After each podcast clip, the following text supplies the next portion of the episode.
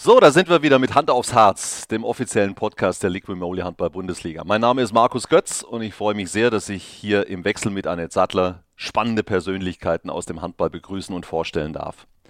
Unser heutiger Gast, also als das Gespräch aufgezeichnet war, da dachte ich mir, das gibt's doch überhaupt nicht. 21 Jahre jung erst und schon so viel erlebt. Und zwar gewaltige Höhen und echte Tiefen. Da war alles mit dabei und innerhalb kürzester Zeit. Er ist einer der Shootingstars des deutschen Handballs, U21 Weltmeister geworden im vergangenen Jahr und auch jetzt im Team von Alfred Gislason mit dabei gewesen bei der Europameisterschaft bei den Männern, hat dieses Handballfest, diesen Handballwahnsinn aus nächster Nähe miterlebt. Und er hat sich hier bei Hand aufs Harz sehr offen und aus meiner Sicht unwahrscheinlich sympathisch präsentiert. Ich wünsche euch viel Vergnügen mit Folge Nummer 105 und David Späth von den Rhein-Neckar-Löwen.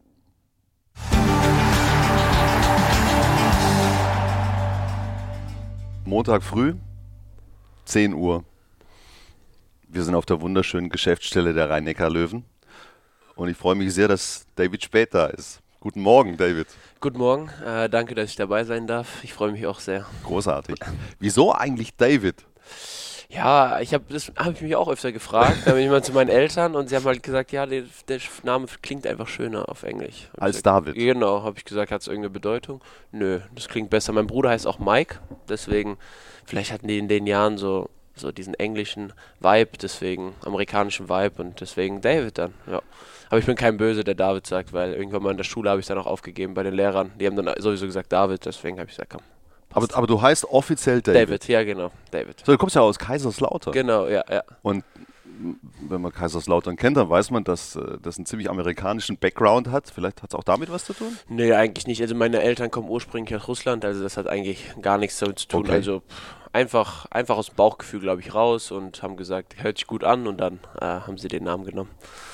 Genau. Das, das waren jetzt schon finde ich, viele spannende Vorlagen. Aber über, ja. über deinen persönlichen Weg äh, ja. sprechen wir wie üblich im zweiten Teil. Äh, also, man startet ja eigentlich sehr gerne mit freundlichen Themen in so ein Gespräch, aber David, ich fürchte, wir ja. kommen nicht umhin, über die Aktualität bei den Rhein-Neckar-Löwen zu sprechen. Ja. Wir haben äh, den Montag nach dem äh, Flensburg-Spiel, ihr habt gestern zum siebten Mal in Folge jetzt wettbewerbsübergreifend verloren. Das ist natürlich schon eine echt üble Serie. Wie, wie, ist es dir jetzt gegangen? Wie geht es dir grundsätzlich dann nach, nach Niederlagen am, am, am Abend in der Nacht? Ja, natürlich. Also ich kann dann nicht gut schlafen. Äh, heute auch wenig geschlafen. Das Spiel nochmal angeguckt, paar Mal, um zu gucken, ja, was hat man denn falsch gemacht jetzt an meiner äh, Person? Was könnte ich besser machen? Ähm, ja, natürlich ist es einfach äh, ein schwieriges Gefühl. Ähm, vor allem jetzt auch in welcher Art und Weise wir verloren haben. Ähm, ist natürlich schade. Ähm, aber ich fand, wir haben Fortschritt gemacht gestern, aber am Ende dann wieder leider zu inkonsequent, dass wir dann äh, wieder das Ergebnis viel zu hoch gestalten. Ähm, das passiert uns leider viel zu oft, aber ich fand, äh, was man vielleicht äh, gesehen hat, dass wir halt gekämpft haben, auch dass die Halle, wir wollen die Fans wieder äh, glücklich machen, auch wenn es Ergebnisse oder die Ergebnisse gerade nicht stimmen. Aber ähm, da müssen wir noch eine Schippe drauflegen, so ehrlich müssen wir sein. Nur mit Kampf und Wille reicht es vielleicht nicht. Wir müssen einfach unser Konzept irgendwie wieder auf die Platte bringen. Ja, da, dazu ist die Liga einfach zu gut ja, und dazu ist natürlich Fall. auch eine Mannschaft wie Flensburg einfach zu gut. Was du gerade angesprochen hast, das war ja schon jetzt überdeutlich zuletzt. Ihr habt in jedem Spiel, in diesen sieben Spielen, mhm. gute Phasen gehabt. Ja, selbst in Magdeburg, die ersten ja. 20 Minuten. Ich, ich war dort, ich habe das Spiel auch gesehen auf Augenhöhe die ersten 20 Minuten. Und dann habt ihr außergewöhnlich krasse Einbrüche jetzt ja. gehabt. Gerade äh, auch in jedem Spiel. Eben dann auch ähm, gestern wieder. Wie erklärst du dir das? Ja, ich glaube, jetzt vor allem hat sich das so entwickelt, dass man einfach eigentlich wissen wir, dass die Phasen kommen, weil wir haben das ja auch analysiert und gestern wussten wir auch, dass solche Phasen kommen und ich glaube eher, dass es so die Angst ist, dass diese Phasen kommen und wir noch keine genaue Antwort darauf haben, weil ähm, wir wissen eigentlich, wir halten uns an unser Konzept, aber dann schleichen sich da leichte Fehler ein, Fehlwürfe. Ich glaube, das größte Problem ist die Effizienz vom Tor in den letzten Spielen. Äh, in Polen schon, da hat der Torhüter überragend gehalten dann in der zweiten Halbzeit, aber gefühlt in allen Spielen äh, haben wir dann in dieser Phase ähm, die Torhüter dann zu Helden geschossen. Ähm, muss man denen natürlich auch honorieren, die Leistung. Ähm, auch den Finn Zecher hat dann überragend gehalten. Aber natürlich haben wir die Chancen. Wir spielen uns hundertprozentige Chancen aus und äh, verwandeln sie dann nicht. Ah, und genauso Ähm, hinten werden wir dann ein bisschen zu inkonsequent. Das wird dann ein Strudel. Wenn eine Sache nicht läuft, die vorher lief, dann äh, glaube ich, ist jeder mit sich selbst beschäftigt und hadert ein bisschen und mhm. dann kann man nicht in diesen Flow, dieses, was im Handball ganz wichtig ist, die letzte Aktion war egal und dann macht man weiter. Das merke ich bei mir auch. Äh, immer wieder, wenn diese Phase kommt, merkt man, oh Mann, jetzt musst du was machen, mhm. damit wir aus dieser Phase rauskommen. Du musst, du musst. Und ich glaube, das ist im Moment das größte Problem bei uns, dass wir einfach nicht dieses ähm, dass wir sozusagen einfach die Probleme aus dem Kopf lassen, einfach Handball spielen, weil wir zu sehr an der letzten Aktion festhängen. Zu verkopft? Vielleicht zu verkopft. Wir versuchen vielleicht mit einer Aktion die zwei Fehler vom Vorher wegzumachen, aber das geht leider nicht. Ich habe ja gestern mit Andy Schmid kommentiert. Ja. Äh, der hat mir dann direkt auch einen Rüffel verpasst, weil ich, ähm, weil ich äh, festgestellt habe, äh, dass das mit Sicherheit ja auch ähm, mit dem Kopf zu tun hat, meinte er, das ist eine bahnbrechende Erkenntnis ja. im Leistungssport, ja. wo, wo, etwa 70, 80 Prozent vom Kopf abhängen. Ähm, ich wollte es auch nicht als bahnbrechende Erkenntnis verstanden wissen und mir geht es eher darum, also es ist ja offensichtlich so, dass da was passiert Fall. in den Köpfen, das kann man ja auch menschlich total nachvollziehen. Aber die Frage ist ja, die spannende ist, wo setzt man da an? Was hast du für dich selbst da für Methoden? Puh, schwierig, also klar, ähm, ich sag mir halt, okay, es, es, ist ein neuer Tag, ein neues Spiel äh, und auch im Spiel versuche ich mir zu sagen, okay, nächste Aktion und dann einfach vielleicht irgendwo, wir haben gesagt, jeder muss seine Aufgaben jetzt machen. Wenn jeder seine Aufgaben auf dem Feld macht, ähm, werden wir das Spiel wieder gewinnen, werden wir Spiele wieder gewinnen. Deswegen werde ich einfach versuchen, auf mich zu schauen, weil ähm, ich versuche das zu beeinflussen, was ich kann mit meinen Paraden und deswegen versuche ich mich da nicht in diesen Abwärtsstrudel zu begeben, wenn ich mal drei, vier Aktionen schlecht hatte. Dass ich einfach versuche zu sagen, okay, fahr runter, nächste Aktion, das geht bei 0-0 los. Mhm. Ist natürlich schwer, wenn man da auf die Anzeigetafel guckt und sieht, dass man auf einmal eine Führung von drei Toren wieder verspielt hat. Das ist schwierig, aber und bei mir sowieso, ich bin ein sehr ehrgeiziger Typ und ähm, ja, merke, dass ich da, das noch nicht meine größte Stärke ist, sondern dass ich noch sehr, selbst wenn ich einen Ball halte, immer noch an den Ball von vor drei Würfen denke, der mir irgendwie durch die Beine gekullert ist. Also ich bin da sehr verkopft äh, und ich glaube, das ist das größte Problem, wie gesagt, auch bei uns und das müssen wir irgendwie abstellen. Das, was du da gerade schilderst, schilderst, das scheint mir ein typisches Handballtorhüter-Phänomen zu sein, äh, was, was du irgendwann mal lernen musst auf diesem Weg, ja? dass, man, dass man quasi jedes Gegentor zu persönlich nimmt. Ja. Es geht halt immer weiter. Ja? Auf jeden und, Fall. Ich glaube, das ist die große Kunst und vielleicht die Erfahrung, die es dann, die, die einen dann 10, 15 Prozent besser machen. Ich glaube, ein Landin zum Beispiel oder ein Andy Wolf, der obwohl. Die sind da schon. Ja, bei Andy war das, glaube ich, ganz extrem. Ja, ja, deswegen, man, ich glaube, bei ihm sieht man halt auch die Entwicklung. Ja. Ähm, zum Beispiel jetzt diese EM, er hat selbst mal bei einem Interview gesagt, für so ein Spiel hätte ich mich zerfleischt oder irgendwas. Ähm, aber jetzt sieht man, er macht einfach weiter. Ich mhm. finde, das sieht man vor allem, ich als neutraler Zuschauer habe ihn ja über die Jahre verfolgt und sehe, wie er am Anfang ähm, sich schon über die Bälle geärgert hat und jetzt viel besser geworden ist. Und man sieht einfach, vielleicht kriegt er mal vier in Folge, aber du weißt gleich, fängt er weiter an, Bälle zu halten. Und ich glaube, das macht so Torhüter aus. Und Andi Wolfen, Niklas Landin, die einfach weitermachen. Und ähm, die wissen, jede Aktion ist wichtig. Und dann können sie auch mal fünf Bälle nicht halten und die letzten zwei wichtigen halten sie. Und ich glaube, das macht sie dann halt zu diesen Weltklasse-Spielern die, wo ich halt hin will und merke, das brauche ich noch, weil ich glaube, ich selbst wenn der entscheidende Ball ist, denke ich immer noch gefühlt an der ersten Halbzeit an den ersten Ball, wo ich denke, oh, da hätte ich noch ein besseres Spiel machen können. Das wäre wär auch furchtbar, wenn man mit 21 schon alles könnte. Ja, das stimmt. Jetzt hast du ja gestern deine persönliche Leistung durchaus gebracht. Mhm. Ich weiß, 15 oder 16 Paraden waren es. Gute Fangquote. Äh, hilft dir das dann nach so einem Spiel, nach so einer Niederlage, nach der siebten in Serie? Ganz ehrlich? Hm, schwierig. Also muss ich sagen, natürlich bin ich froh, meine Leistung gebracht zu haben. Aber wie gesagt, ich ärgere mich immer noch über ein paar Bälle. Ich weiß genau noch genau, welche jetzt ich habe. Zum Beispiel Mensa in der zweiten Halbzeit oder auch Einerson. Also die, das geht mir dann eher durch den Kopf, was ich nicht gehalten habe. Deswegen, vielleicht hätte ich das beeinflussen können in der Phase. Mhm. Natürlich ist mir erleichtert und es sind auch gerade schwierige Wochen und ich bin froh, meine Leistung zu bringen, wenn ich spiele. Aber ich möchte natürlich gewinnen. Und ähm, dann ärgere ich mehr, mich eher drüber über die Bälle, vielleicht in der entscheidenden Phase, die ich hätte noch halten können, dass wir nochmal ins Spiel zurückfinden. Deswegen, das muss ich auch irgendwie schaffen, das Positive rauszuziehen. Ähm, du bist ja relativ früh gestern reingekommen, weil sich Apfel, mhm. Michael Appelgren verletzt hat. Wie wie geht's ihm eigentlich? Ah, also Was eigentlich, ich glaube nichts Ernsteres. Ich glaube, es hat ihm, er hat schon in der Woche Probleme, nee, in der Wade. An der Wade? Ich glaube, es ist ihm reingezogen. Ah, okay. Er hatte schon in der Trainingswoche leichte Probleme und dann ist es ihm, glaube ich, reingezogen, aber nichts Ernsteres. Ich glaube, das war auch so eine okay. äh, Vorsichtsmaßnahme, dass er sagt, okay, bevor ich jetzt weitermache, dass es dann komplett irgendwas Schlimmes ist. Aber ich habe noch nichts von ihm gehört, wir sehen uns gleich, äh, aber ich glaube, es war nichts Ernsteres. Okay, also, jetzt sind es fünf Punkte bis zum ersten Abstiegsplatz. Also weißt du, das ist, das ist ja ein Fakt. Natürlich, ja. Und wenn man sich die Liga anguckt, wie verrückt äh, die spielt, wie ausgeglichen die ist, wie brutal die ist, mindestens die gesamte untere Tabellenhälfte kann sich nicht absolut sicher sein, nichts mit dem Abstiegskampf in dieser Saison zu tun zu haben. Jetzt fängt plötzlich Baling auch noch an zu punkten, ja, nicht nur Eisenach. Mhm. Ähm, steckt ihr im Abstiegskampf? Ist das ein Thema bei euch? Sprecht ihr darüber? Also natürlich sehen wir die Tabelle, natürlich wissen wir, ähm, wie der Stand der Dinge ist und dass wir uns eigentlich andere Ziele gesetzt haben. Natürlich wollten wir oben angreifen und jetzt äh, stecken wir, wie du sagst, unten drin. Man muss ehrlich sein, natürlich sind die Punkte nicht weit auseinander und wir müssen da uns damit abfinden, dass jedes Spiel ein K.O.-Spiel ist. Also äh, wir wissen, wenn wir so weitermachen, kann das ganz düster werden. Und ähm, deswegen müssen wir langsam wieder anfangen, Spiele zu gewinnen. Und wir werden halt jedes Spiel ab jetzt, haben wir auch davor, wie ein Do-or-Die-Spiel sehen, weil ähm, man sieht, wie schnell es geht, wie unfassbar stark die Liga ist. Das heißt, jedes Spiel kann, kann sehr, sehr wichtig sein. Deswegen äh, sehen wir das jetzt äh, als unsere Chance, jedes Spiel, sonst wird es ganz eng. Hast du Angst, da noch tiefer unten reinzurutschen?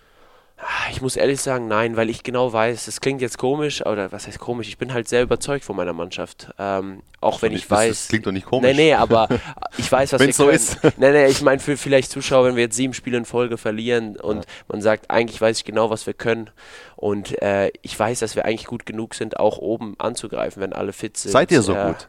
Ich finde natürlich Weißt du, also ich, ich kriege das also wei weiter oben, würde ich sagen. Weiter ich, oben, ja. Ich, ich kriege ja mit, was gesprochen wird ja, in der Szene, auch gerade von, von Expertenseite. Und ich habe jetzt schon zuletzt auch da das eine oder andere Fragezeichen äh, rausgehört. Wie gut sind die Löwen eigentlich wirklich? Ja, auch wie gut passen die Neuzugänge? Logisch, ihr habt natürlich ja, auch die Verletztenproblematik mit Uwe Gensheimer, mit, mit, mit Patrick Grötzky jetzt. Jagan jetzt, glaube ich, ist, ist ein echt schwerwiegender Ausfall.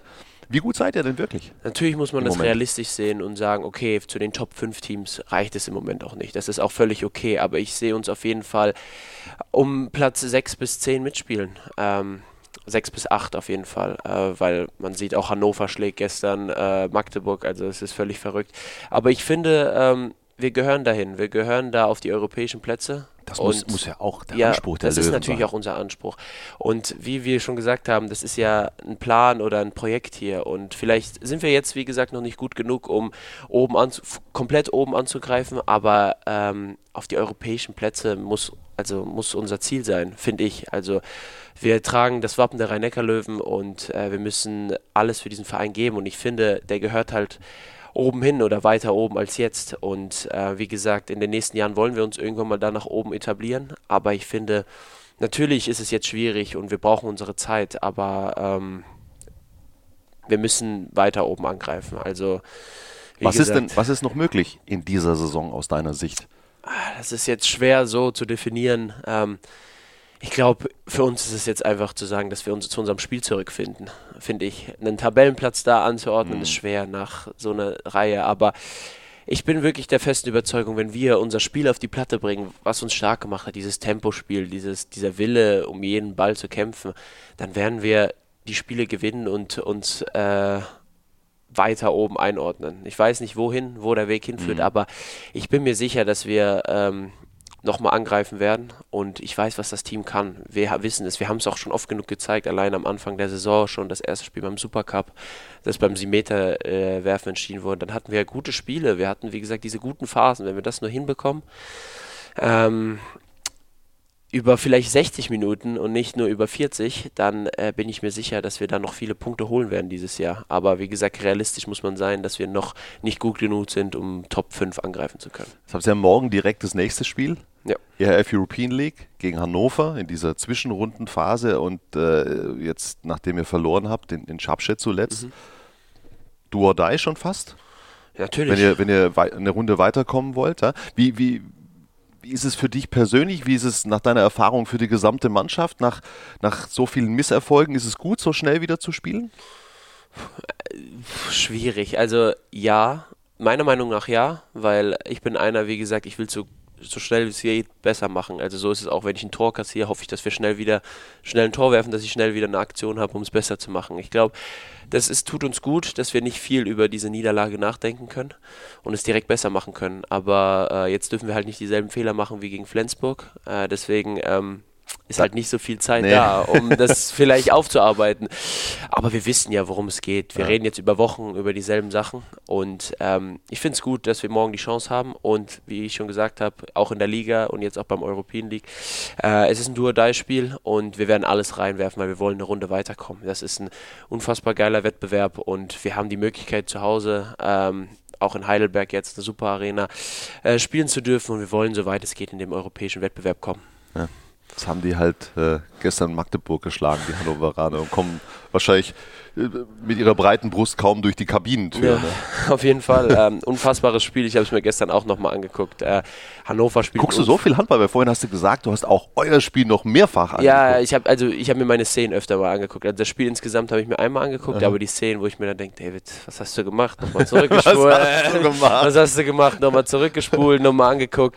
Ähm, ja, nee, und dann habe ich mir nochmal die Highlights angeguckt, weil natürlich sind da, spielen da auch mit Justus Fischer, Renas Uschins, gute Freunde von Deine mir. Buddies, meine Buddies. 21 Weltmeister, da kommen genau. natürlich auch noch drauf zu sprechen. Genau, und da verfolge ich das, das natürlich sehr und natürlich guckt man nach dem Spiel drauf. Ähm, man verfolgt ja natürlich alles und ist erstmal überrascht, dass Hannover das dann gewonnen hat und ähm, ja, die werden mit so einer Brust äh, hier anreisen, aber ähm, wir wollen uns davon nicht beeindrucken lassen. Wir werden einfach alles da geben und äh, wie gesagt, neuer Wettbewerb, neues Spiel.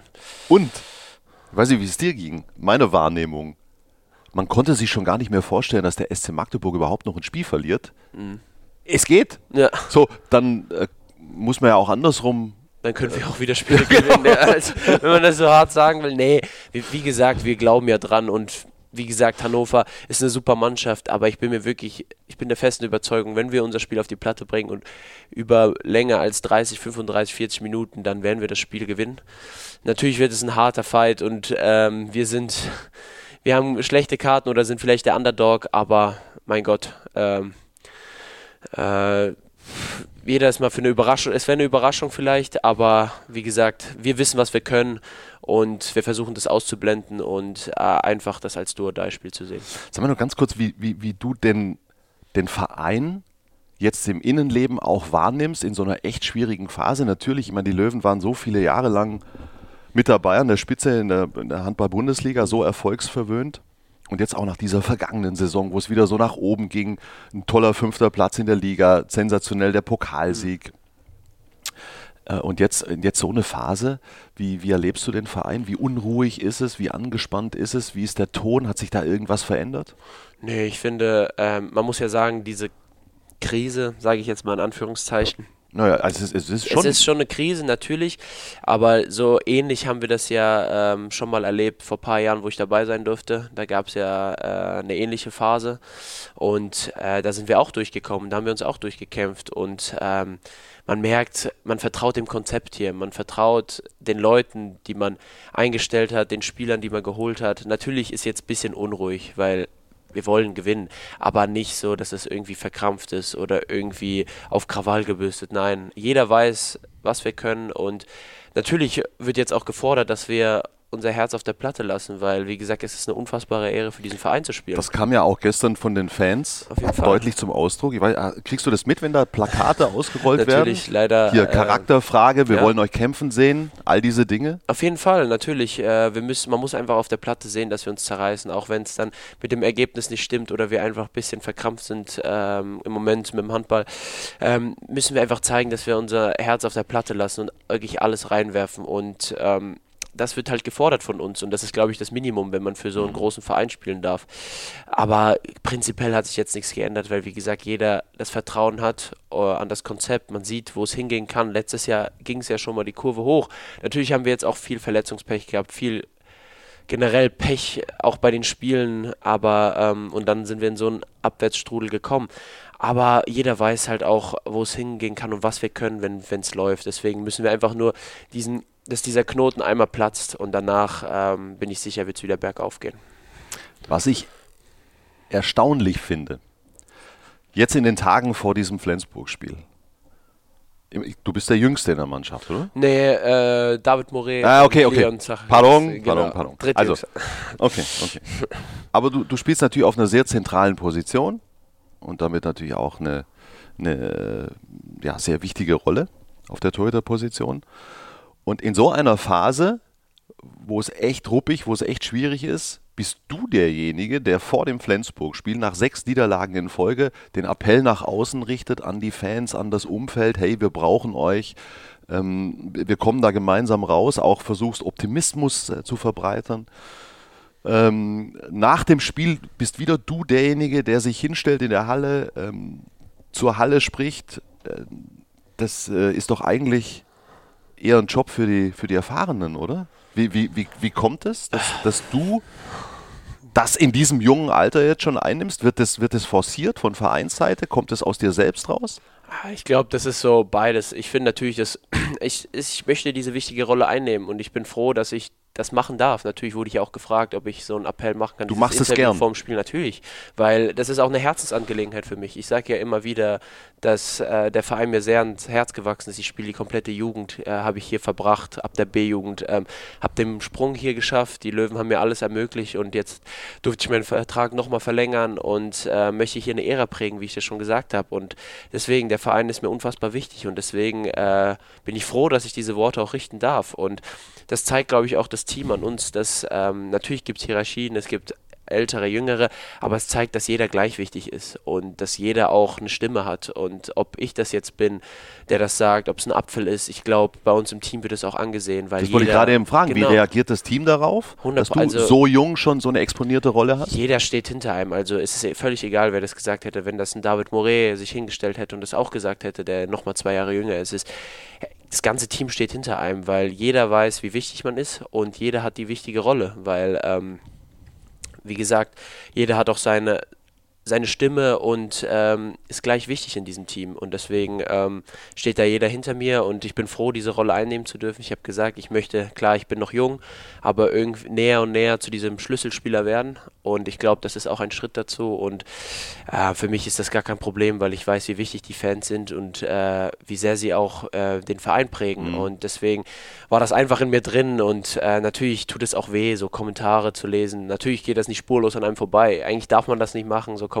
lesen. Und Machst du aber doch auch. Natürlich, bisschen, ne? ich bin ja auch jung und als man das das erste Mal gemacht hat, wenn es um eine eigene Person geht, ist es natürlich schwer zu sagen, einfach da rein, da raus, weil man es den Fans natürlich auch recht machen will in jedem mhm. Spiel. Und natürlich tut es dann weh, wenn man so Sachen liest und äh, so Plakate sieht, ähm, weil, weil ich genau weiß, dass wir nicht so sind. Wir lassen ja wirklich, jeder gibt alles für diesen Verein, auch wenn das manchmal nicht so aussieht, weil ganz ehrlich, ich glaube, jeder Sportler weiß, wenn es mal nicht läuft, dass kurz der Kopf runtergeht und man nichts dagegen machen kann. Und das ist, glaube ich, die Kunst, da einfach weiterzumachen. Und ich hoffe, die Fans verstehen das und wir sind da auch kein Böse, weil wie gesagt, sie geben alles, sie unterstützen uns mhm. gut und ähm, wir wollen denen auch was zurückgeben. Aber ich hoffe, sie verstehen auch, dass wir gerade in einer schwierigen Phase sind und wir wirklich alles dran setzen, das Ruder umzureißen und keiner da ist und sagt, komm, egal.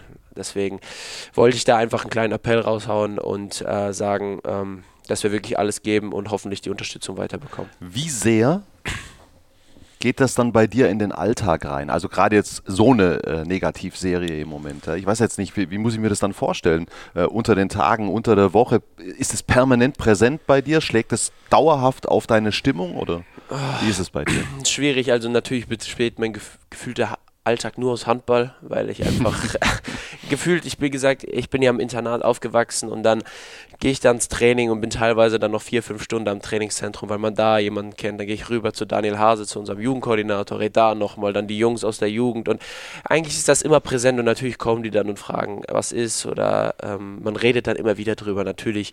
Aber ich versuche das nicht zu nah an mich ranzulassen, weil ich auch gemerkt habe, ähm, früher, als ich dann das erste Mal hochgekommen bin bei den Profis, das hat mich dann richtig, richtig getroffen. Und ich da, das hat dann wirklich auch meine Laune im Alltag richtig beeinflusst. Natürlich jetzt auch, aber da war ich wirklich teilweise nicht ansprechbar, weil ich wirklich so sauer auf mich selbst war, dass ich ein schlechtes Spiel gemacht habe.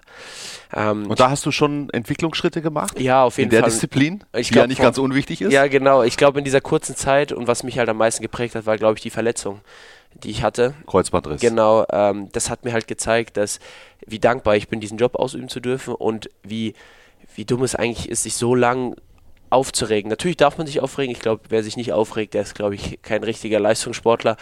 Ähm, aber es geht eher darum, wie gehe ich damit um. Mhm. Ich gucke mir an, was ich besser machen kann und gehe dann positiv rein. Und das hat mich dann geerdet, sage ich mal, und gezeigt, wie glücklich ich eigentlich sein darf, diesen Job auszuüben und dass ich nicht das auf meinen Alltag projiziere. Deswegen äh, bin ich da einfach nur dankbar und äh, genieße jeden Tag, wo ich Handball spielen kann. Und ja.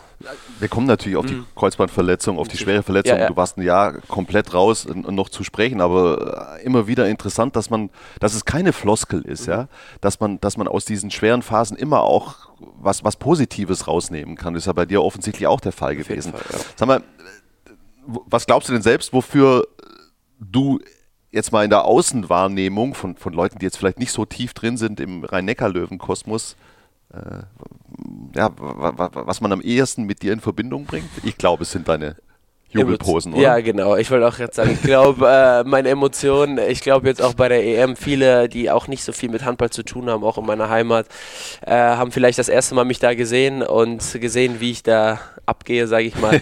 ich habe es immer wieder gesagt, manchmal gucke ich mir nach dem Spiel an und denke mir, uff, was hast du da schon wieder gemacht? Aber ähm, in dem Moment ist es mir wirklich irgendwie völlig egal, weil ich da einfach ich bin und meine Freude rauslasse. Ähm, War das immer schon so? Oder hast du das immer schon so extrovertiert gelebt? Ja, schon immer. Also ich bin hierher gekommen und habe gemerkt, bei den Junglöwen war das noch in der B-Jugend, ich war sehr verkrampft und ähm, so, ich wollte halt alles richtig machen und dann irgendwann mal kam ein Spiel, wo ich dann diese ganze Emotion rausgelassen habe und dann habe ich ein gutes Spiel gemacht. Und so ist es dann, so hat sich das dann irgendwie entwickelt, dass das zu meiner Spielart wurde. Und ich habe das schon, wie gesagt, in der A-Jugend äh, zweite Mannschaft überall gemacht. Und so bin ich einfach auch, wenn manche vielleicht sagen, das ist ein Tick zu viel oder ähm, äh, sie finden das ein bisschen drüber ich sage, es tut mir leid, aber so bin ich einfach, weil das ist einfach mein Spiel. Tut's dir gut? Ja, es tut mir gut. So. Deswegen äh, mache ich das auch. Schadet es der Mannschaft? Nee, glaube ich nicht. Ich hoffe, es pusht es irgendwo und vielleicht auch die Fans in unserer Halle, sie da mitzunehmen. Deswegen versuche ich das immer wieder und ähm, das, das, sind, doch, das sind doch dann am Ende die beiden Kriterien, auf die es ankommt. Ja, oder? natürlich. Ist, es, ist es positiv für dich und welche Wirkung hat es auf die Mannschaft? Und wenn, genau. wenn das passt, dann. Dann ist es ja das. Ja, aber das ist genau der Punkt, wo ich schon vorhin gesagt habe, äh, es gehen Sachen nicht spurlos an einem vorbei, was man so sieht. Und natürlich haben viele Leute Meinungen überein. Ich glaube, das, das kann man nicht auch komplett abstellen. Aber das muss ich einfach äh, vielleicht drüber hinwegsehen und sagen, hätte man mich vor fünf Jahren gesehen, wie ich da in der Trainingshalle rumgesprungen bin und wie ich es jetzt mache, glaube ich, sieht man keinen Unterschied. Und ich lebe einfach einfach ähm, mein Ding und ich ziehe einfach äh, hier den David Spät bringe ich einfach auf die Platte. Ja, das mit den Meinungen ähm, von anderen und dass die natürlich vielfältiger werden, ich formuliere es jetzt mal positiv, ähm, je bekannter man wird, das gehört einfach mit dazu, fürchte ich. Ja? Ich meine, ja. wenn, man, wenn man vorne steht, dann darf man sich nicht beschweren, dass es ein bisschen zieht. Ja, auf jeden Fall. Nee, auf jeden Fall, da muss man mit umgehen und ich rede ja auch mit vielen. Ich glaube auch hier einer meiner besten Freunde, Juri Knorr, der weiß, glaube ich, am besten, wie man äh, damit umgeht, weil er hat ja auch schon alle Phasen durchlebt, wo er der Held war, wo er dann wieder äh, der Niemand war und dann wieder jetzt ja. wieder der Held ist und viele auch ge gespaltene Meinungen haben und mit ihm rede ich auch oft drüber, wie er das verarbeitet und er sagt mir auch, hör jetzt auf, das zu lesen, wenn wir dann im Hotelzimmer sind und ich dann also wieder durchgehen. Er sagt, leg das Handy jetzt weg und so und natürlich will man halt jedem recht machen, aber das wird man nie schaffen und wie du schon sagst, er, hoffentlich je weiter der Weg nach oben geht, desto mehr wird's, aber da werde ich hoffentlich auch immer mehr abschalten können. Ja, wenn ihr euch da äh, gegenseitig ein bisschen unterstützen und korrigieren ja. könnt, dann klingt das ja schon mal ganz gut. Auf jeden Fall. Ähm, wir machen eine kurze Pause, mhm. David, ja. und dann wollen wir mal gucken, wo du so herkommst eigentlich, ja? ja. In Teil 2. Ich habe noch einen kleinen Hinweis in eigener Sache für euch. Der deutsche Nachwuchshandball, der ist ja seit Monaten schon in aller Munde. Die U21 ist Weltmeister geworden im vergangenen Jahr im eigenen Land. Vier Spieler aus dieser Mannschaft waren dann jetzt sogar bei Alfred Gislason mit dabei, bei den Männern bei der Euro in Deutschland. Und wenn ihr mehr über David Späth und alle anderen U21 Weltmeister erfahren wollt, dann lege ich euch unbedingt die HBL-Serie auf dem Sprung ans Herz. Da bekommt ihr sehr spannende Einblicke in den Trainingsalltag und das Privatleben der jungen Talente, die alle auf dem Sprung in die Spitze sind.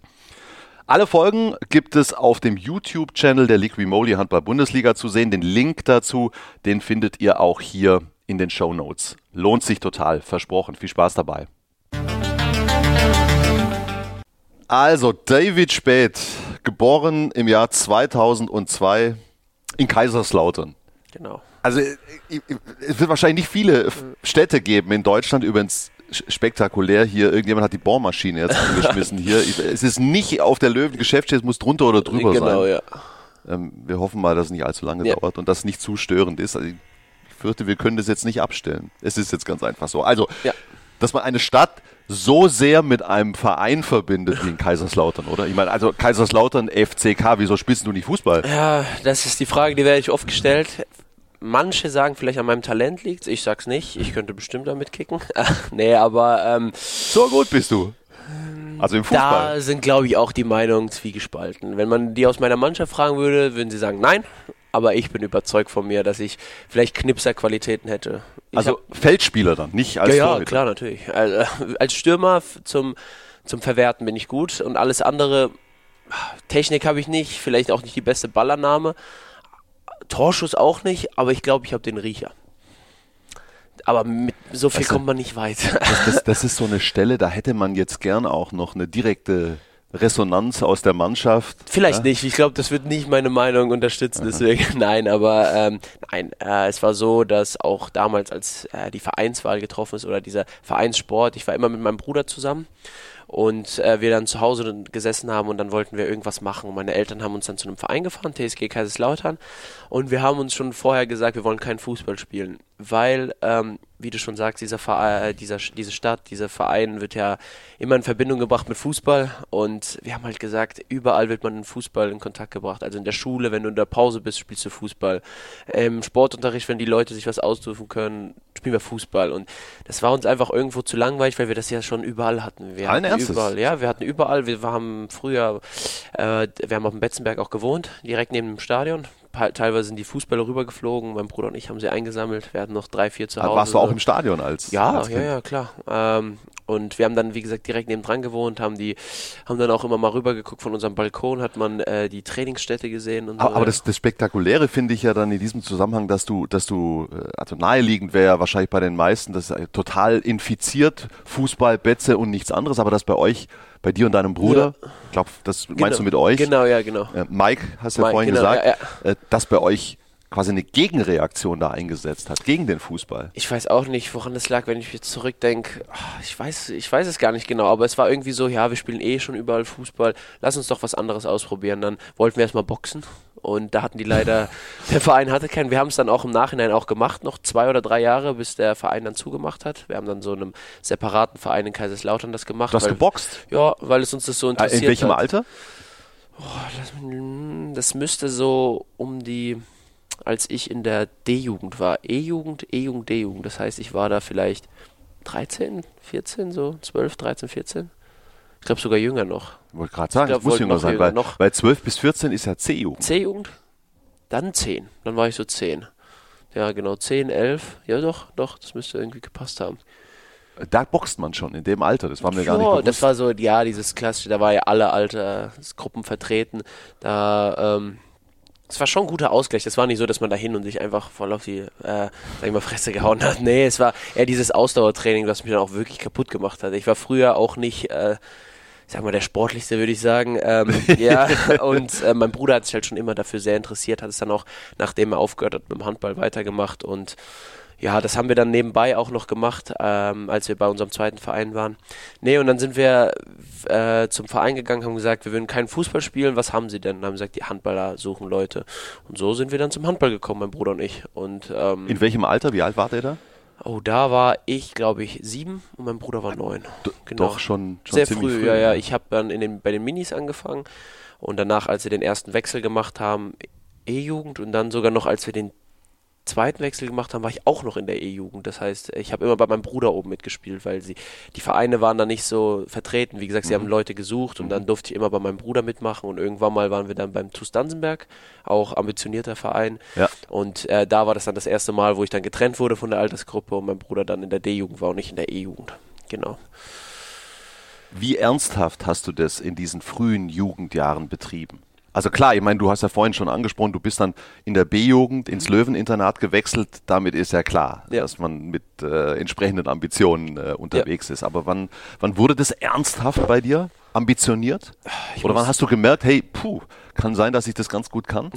Also ich muss sagen, es wurde schon recht früh. Also bei mir war das halt so, ich war immer schon sehr ehrgeizig auf dem Feld. Ich muss sagen, neben dem Feld nicht so. Ähm, da war ich schon ein Faulenzer, würde ich sagen. Äh, Was, was ist neben dem Feld Schule? Nee, nee, ich meine so extra sowas zu machen, laufen zu gehen oder Ah, so okay. Sachen, da war ich eher so, mal wenn man auch meine Körperstatur damals sieht, ich war vielleicht ein bisschen dicker und äh, war da, ich habe einfach meinem Talent vertraut, sage ich mal, aber sobald halt das Training losging, dieses Handballtraining, da war ich ehrgeizig ohne Ende und ich habe schon früh gesagt, ich glaube damals auch schon in der Übrigens, sorry, ich mag die Formulierung. Ich habe meinem Talent vertraut. Ja. Also die quasi eine alternative Formulierung von, boah, so viel habe ich nicht gemacht. Ja, genau, so viel habe ich nicht gemacht, das muss man ehrlich sagen. Und ich war eigentlich nie der Talentierteste. Ähm, deswegen hat es mich dann auch irgendwann mal äh, bestraft, sage ich mal. Ich war immer in den, es gab ja immer so Auswahlmannschaften, Rheinland-Pfalz-Auswahl, Pfalz-Auswahl.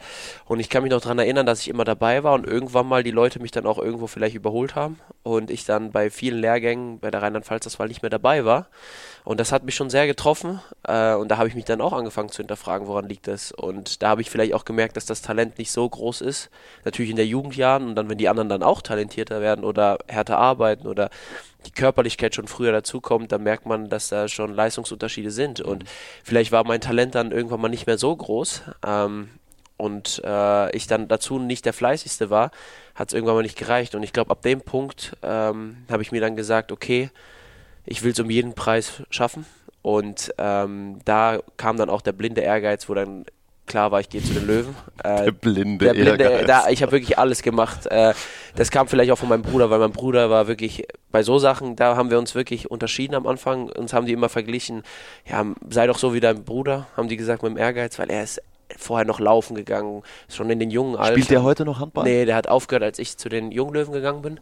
Hat ihn das deprimiert, oder? Nein, nein, er hat sich gefreut, aber ähm, es wurde ihm dann auch zu viel und ähm, wie gesagt, da hat er gesagt, okay, ähm, er möchte sich dann eher auf den Job konzentrieren. Ähm, und ja, er, er war halt so, er ist laufen gegangen, hat so viel Krafttraining gemacht und hat alles gemacht und ihn habe ich dann so als Vorbild genommen, um zu sagen, um dahin zu kommen, wo ich will, brauche ich seinen Ehrgeiz. Und den habe ich mir dann über die Jahre antrainiert, sag ich mal. Also gutes Vorbild in Ja, der genau, auf Disziplin. jeden Fall. Und äh, so äh, habe ich dann geschafft, auch mich körperlich zu entwickeln und dann breit zu den. Und dann sind auch wieder die anderen Sachen gekommen. Ich bin dann wieder dann zur DHB-Sichtung gefahren und alle Sachen. Aber wie gesagt, auch dank ihm, weil ich gesehen habe, äh, wie gesagt, so kommst du nicht weit. Und ich habe in der Jugend haben die mich gefragt, ich glaube in der, in der Grundschule schon, was willst du werden? Ich habe gesagt, Handballer, weil ich unbedingt Leistungssportler sehe. Ich habe diese Arenen gesehen, hier jetzt gerade ein Bild von der SAP-Arena. Ich wollte vor so vielen Hallen spielen und mir war So früh schon. ja, so früh schon. Ich wollte das um jeden Preis, weil wenn ich mir was in den Kopf setze, dann möchte ich das auch schaffen. Und es war so cool, das zu sehen, äh, dass Leute mit dem Hobby äh, ihr Geld verdienen können. Und das habe ich gedacht, das ist ja unfassbar. Und ich mache das, was mir Spaß macht, was ich liebe. Und äh, das darf ich jeden Tag machen und das ist mein Job. Und das war einfach für mich so faszinierend, dass ich das machen wollte. Und leider habe ich, oder Gott sei Dank habe ich dann irgendwann mal gemerkt, dass es viel Arbeit ist auch. Dass es nicht nur ist, Handball spielen, ist einfach nur aufs Handballfeld gehen und da äh, Handball zu spielen, sondern dass man da viel, viel dafür investieren muss. Und äh, zum Glück habe ich das frühzeitig gemerkt und so kam dann der Ehrgeiz zustande, der mich dann auch durch meine Kreuzbandverletzung gebracht hat und der mich dann generell jetzt immer noch antreibt. Wenn man dir so zuhört und wie deine Augen glänzen, das kann man ja leider nicht äh, sehen im Podcast, ähm, das, das nehme ich dir 100% ab. Ah, das, das, das kommt so aus dir raus, diese, diese, diese Leidenschaft für den Handball. Ähm, das ist, äh, das ist eindrücklich. Wie wichtig ist Familie für dich? Ich meine, Kaiserslautern ist nicht so weit Nö. weg hier ähm, äh, von, von Mannheim. Wie häufig bist du noch in Kaiserslautern bei der Familie? Also sehr, sehr wichtig. Sie unterstützen mich, wo es geht. Ähm, es ist eher andersrum, weil wir haben, wie gesagt, jetzt äh, morgen schon wieder ein Spiel. Ähm, äh, heute trainieren wir noch und es ist schwer, nach Kaiserslautern zu fahren. Für einmal, weil meine Eltern ja auch arbeitstätig sind. Mein Papa arbeitet immer sehr früh ähm, und meine Mama ist Krankenschwester, wo einfach die Arbeitszeiten sehr schwierig sind und dann mein Bruder auch arbeitet bis spät in die Nacht und meine Schwester ist äh, jetzt fünf, fünf Jahre alt.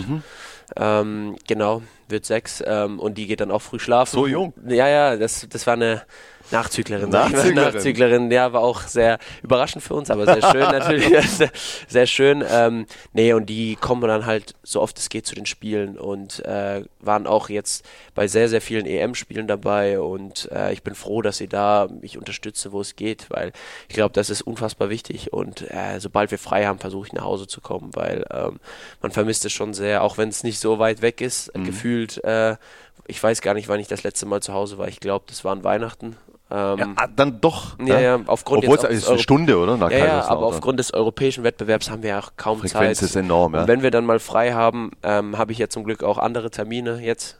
Also ich bin froh, dass ich auch jetzt immer mehr und mehr gefragt bin. Das ist natürlich schön. Das ist das, was ich schon immer haben wollte.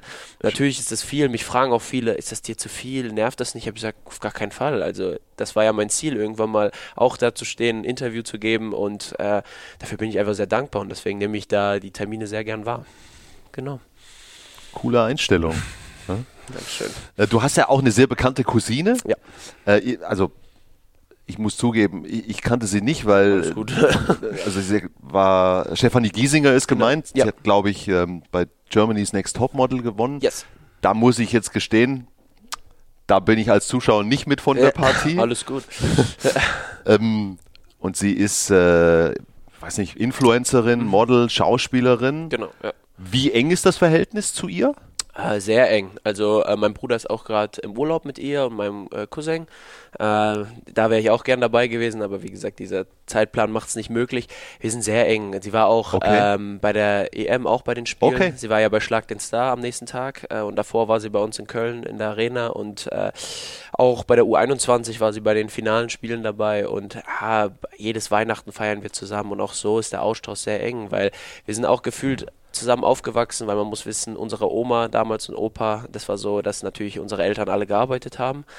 Und äh, nach der Schule äh, gab es ja nicht so La äh, Langtagsschule und dann sind alle Ganztagsschulen genau, und Horte genau, und was weiß genau, ich. Und dann, also es war Großfamilie. Genau, das war einfach und dann sind einfach alle zu unserer Oma von wirklich mein Cousin ist glaube ich jetzt 31, 31 und äh, wie gesagt meine Schwester ist fünf, sechs und alle sind gefühlt bei meiner Oma immer gewesen und da waren ja deswegen ist die Verbindung da sehr eng, weil alle kommen von der Schule und alle Cousin, Cousinen sind da. Ähm, wie gesagt, äh, Steffi war, Daniel war da schon älter, war dann so raus, mein älter, und äh, Steffi war dann äh, gerade da und wir sind ja ungefähr dasselbe Alter. Ich glaube so, wie viele Jahre Unterschied haben wir? Ich glaube sechs, sieben und deswegen äh, sind wir da alle sehr eng zusammen und sind da alle zusammen aufgewachsen und auch jede Familienfeier, alles feiern wir sehr groß zusammen, weil gefühlt sind wir alles so, ähm, eine ganz große Familie. Eine Gang. Genau, sprichst eine du, Gang. Sprichst du mit ihr über, ja, über diese be zunehmende Bekanntheit, was das für Auswirkungen hat, auch diese, diese Öffentlichkeit? Ja, natürlich, aber wir nehmen das natürlich auch so, äh,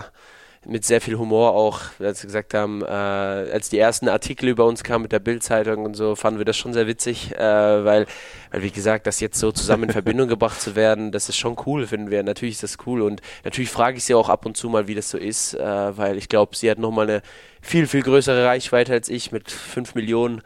Ähm, natürlich tauscht man, tauscht man sich da aus. Ähm, aber ich finde es eher cool, dass man da so eine Geschichte hat, auch mit dem Pokal jetzt, weil ähm, 2000, wann war das? 2014 hat sie äh, ja gewonnen, ja. Germany's Next Topmodel, ja. und neun Jahre später habe ich in derselben Arena den Pokal gewonnen. Und äh, das ist eigentlich eine coole Geschichte und ähm, auch cool, dass wir so in Verbindung gebracht werden. Deswegen ähm, ist es eher für uns äh, schon was Aufregendes. Ja, die Spiele jetzt bei der Euro haben ja zwischen 8 und 10 Millionen geguckt. Das heißt, du bist jetzt in ihren Dimensionen, ja. was die Wahrnehmung betrifft. Wie, sag mal, wie, weißt du, so wie du gerade deine Familie beschrieben hast, das klingt ja alles wahnsinnig bodenständig. Ja. ja? Großfamilie, äh, Mutter, Krankenschwester, ich weiß nicht, was dein Vater für einen mhm. Job hat, dein Bruder ähm, berufstätig. So, und dann äh, zwei so bekannte Sprösslinge ja, auf äh, unterschiedlichen Terrains. Wie, wie wird denn das in der Familie äh, wahrgenommen?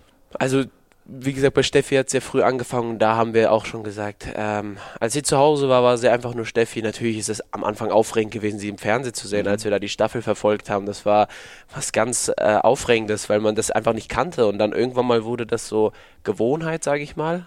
Und wir fanden das trotzdem, wir sind alle mega stolz auf sie. Und dann, als ich langsam äh, in den Vordergrund gerückt bin, war das natürlich auch für die anderen erstmal so ungewohnt, mich da normalerweise war ich der Schüchterne, der die äh, Verkäuferin nicht getraut hat, sich zu fragen, wo, wo, wo das Zucker steht. Also, und jetzt äh, stehe ich da ähm, und äh, gebe Interviews. Natürlich war das ungewohnt für alle, aber das ändert gar nichts. Also wir sind immer noch dieselben. Wenn wir da zusammensitzen, reden wir auch über jeglichen äh, Blödsinn auch und ähm, tauschen uns einfach aus und äh, da wird auch nicht viel dann irgendwie, oh, du bist jetzt äh, da im Fernsehen da, das ist eigentlich völlig egal. Natürlich redet man darüber, aber man redet so, als ob das einfach ein normaler Job wäre. So.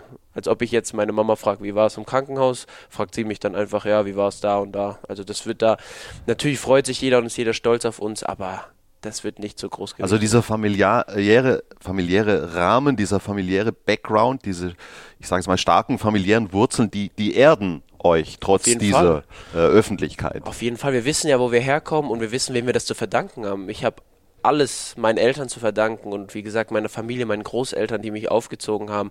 Ohne die hätten wir das alles nicht geschafft. Wie gesagt, meine Mama und Papa sind, haben sich die Arbeitszeiten so gelegt, dass sie uns ins Training fahren konnten. Das war noch ein bisschen länger, weil wir ein bisschen irgendwann mal weggezogen sind und ein bisschen außerhalb von mhm. Kaiserslautern gewohnt haben.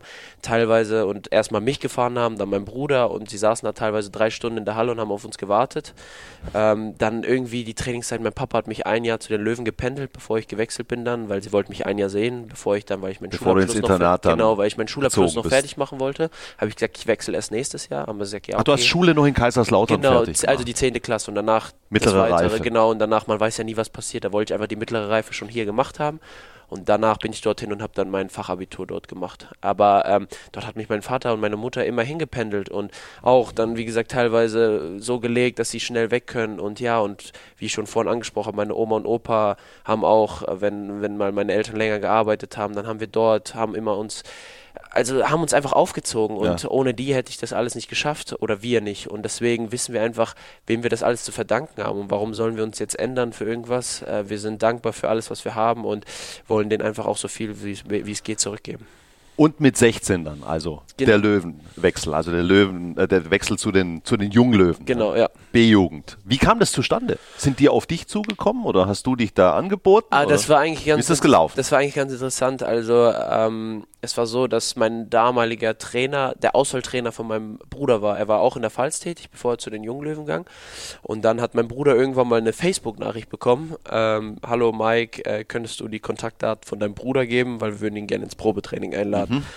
Ja, ähm, weil ich hatte kein Facebook oder sonst was, damals noch zu jung gewesen, mit 15 oder 14, was ich da war. Ähm, ja, und dann kam das so zustande, dass sie mich zum Probetraining eingeladen haben. Daniel Meyer damals. Ähm, hat mich auch noch, glaube ich, ein oder zweimal in der Auswahl trainiert, bevor er dann zu den Junglöwen kam und kannte mich und ähm, hat mich dann eingeladen und dann fand er mich gut.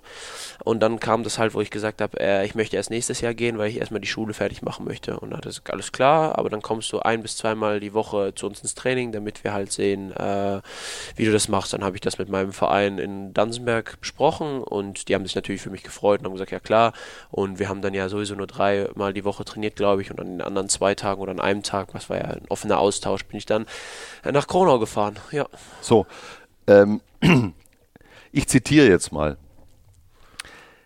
Ein bisschen kleiner, ein bisschen pummeliger, eigentlich keine DHB-Prognose, fehlendes Wachstum. So, das sind so mal Schlagworte. Ja? Habe ich schon mal gehört, ja.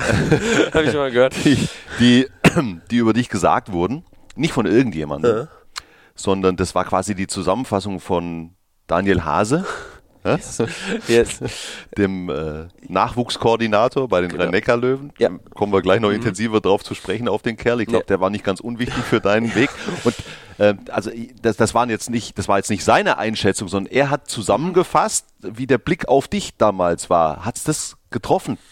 Ja, so trifft es eigentlich, eigentlich alles, genau, ja, weil äh, ich glaube, wie ich schon gesagt habe, angeschaut, weißt, es fällt, pummelig. Es fällt mir ziemlich schwer, wenn ich dich heute so sehe auf dem Handballfeld und hier jetzt hier neben mir, baumlang, lang, schlank, athletisch, ähm, super beweglich. Oh, danke, athletisch, Dankeschön. Ja, ja, es sieht, es sieht zumindest so aus. Dankeschön. Ja, das halte ich fest. Also explosiv auf jeden ja, Fall ja, in deiner Bewegung.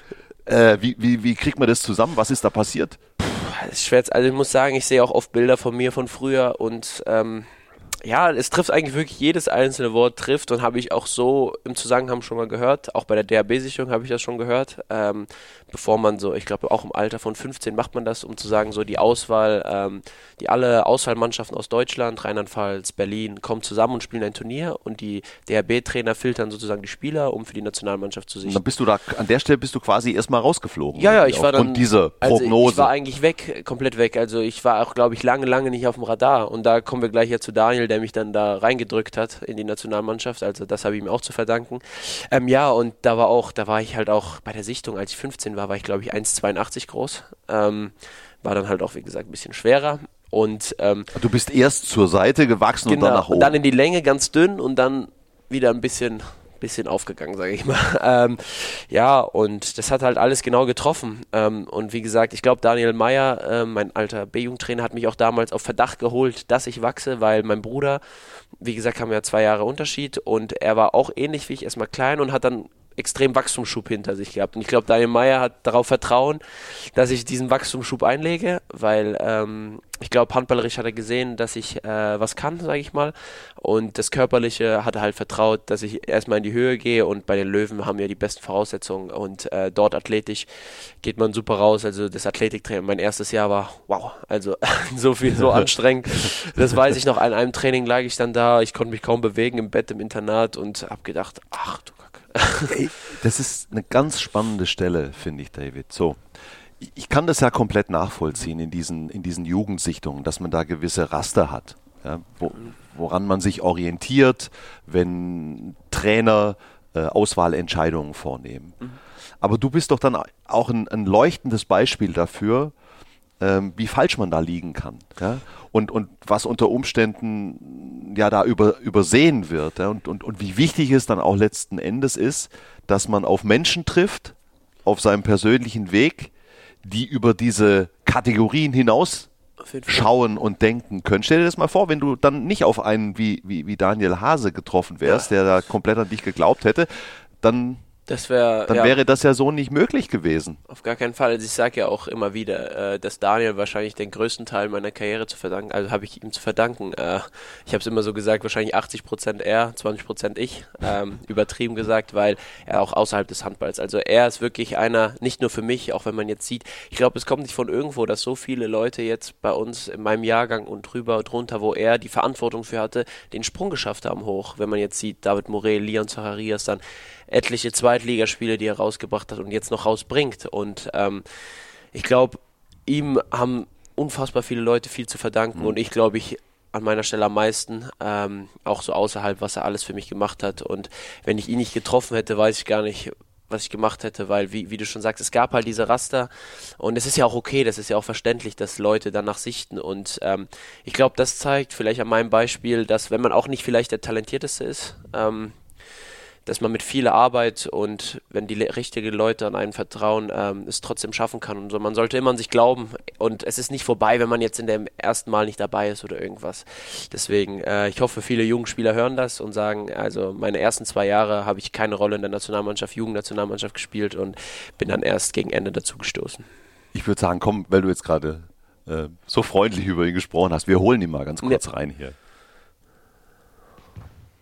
Ja, hallo Markus, hallo David, äh, Daniel Hase hier. Äh, ich hoffe, ihr habt äh, gerade Spaß bei dem Podcast. Ja, und natürlich, äh, wenn David bei meinem Podcast äh, eine Anekdote erzählt, äh, bin ich der Letzte, der da nicht noch eine hat.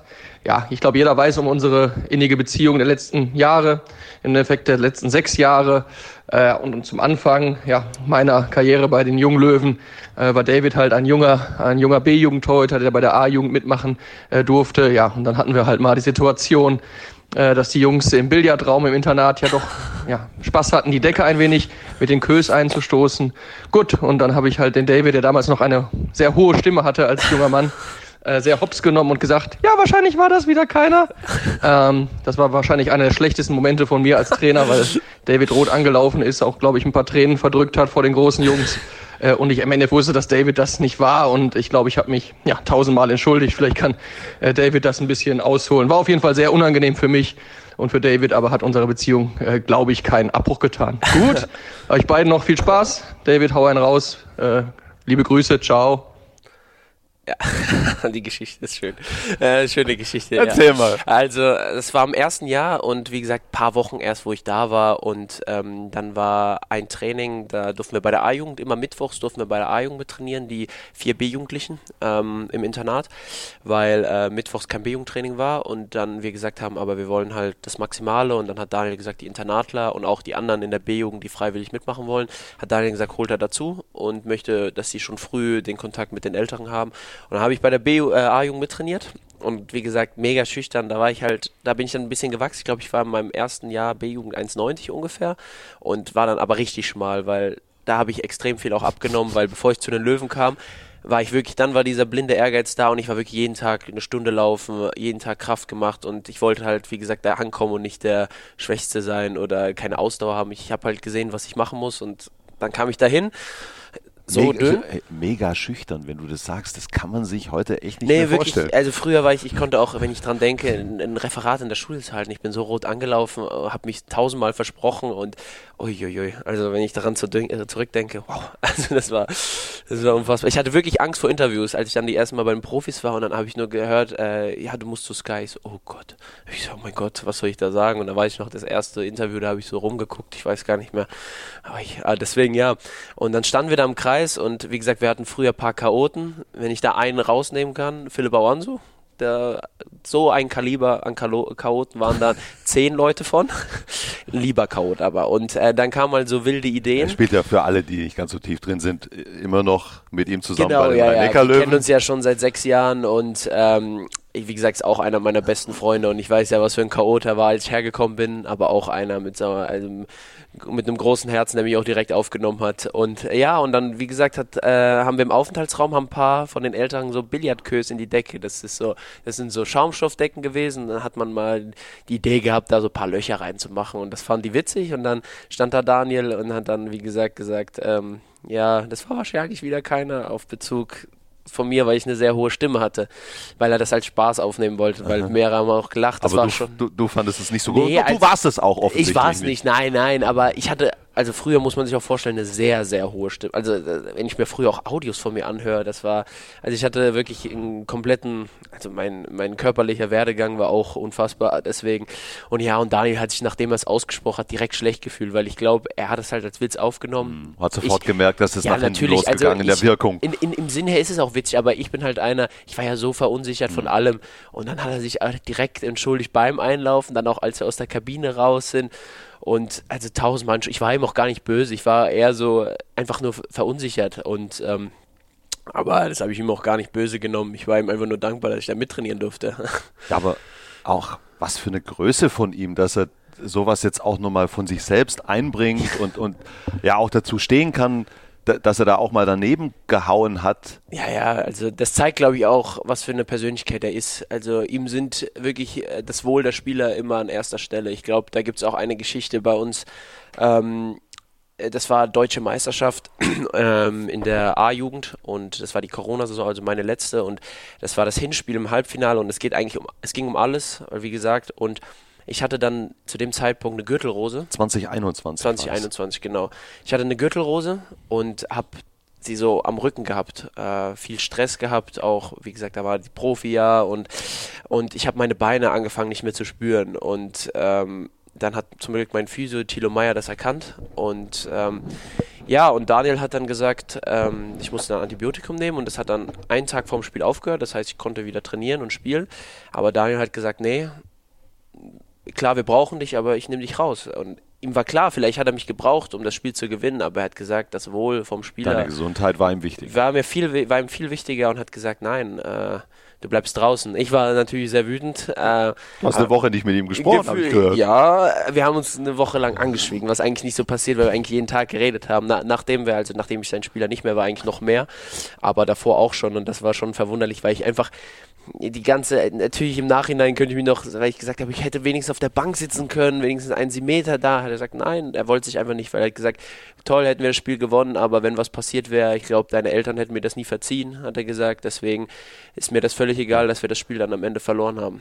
Also, für alle die, die da nicht so tief drin sind, Daniel Hase, der ist seit 2018 bei den Rhein-Neckar-Löwen als äh, Nachwuchskoordinator.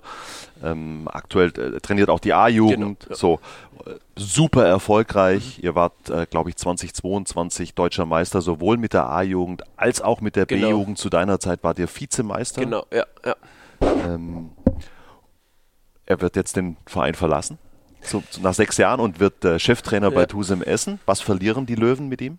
Sehr, sehr viel. Das habe ich, glaube ich, auch schon oft betont, weil der ähm, Daniel den Verein komplett, glaube ich, umgeworfen hat, als er hergekommen ist und so eine Struktur hier reingebracht hat mit Frühtraining, mit auch dieser Mentalität. Also sehr professionell. Also ich habe ja, wie gesagt, das ein Jahr bin ich gependelt, wo Daniel nicht hier war und habe miterlebt, wie es da war. Äh, natürlich auch gut, aber Daniel hat seine Philosophie reingebracht und auch den Spaß und äh, natürlich die Ernsthaftigkeit, aber wie gesagt, mit Daniel konnte man auch immer den Witz haben und er hat auch auch viel verstanden, wenn man mit ihm geredet hat. Also die Löwen verlieren mit ihm, glaube ich, eine Persönlichkeit, die sehr wichtig war und ähm, viel im Hintergrund gearbeitet hat, der vielleicht auch nicht die Anerkennung bekommen hat, die er auch vielleicht verdient, weil oft er Sachen im Hintergrund gemacht hat, wo gar nicht die Leute gemerkt haben, dass er dafür zuständig war. Wie zum Beispiel jetzt ähm, diese Geschichte auch mit der Nationalmannschaft. Äh, Daniel ist natürlich, äh, wie gesagt, hat ein hohes Standing bei den Nationaltrainern, weil die genau wissen, was er kann. Mhm. Und Daniel hat dann gesagt, können wir den einen Regionallehrgang nach Kronau legen, weil ich hier einen habe. Ähm, weil ich glaube, ein Teuter war auch verletzt bei denen. Äh, da war ich schon 18, glaube ich, oder 19. Und äh, dann hat Erik Wutke damals gesagt, alles klar, machen wir.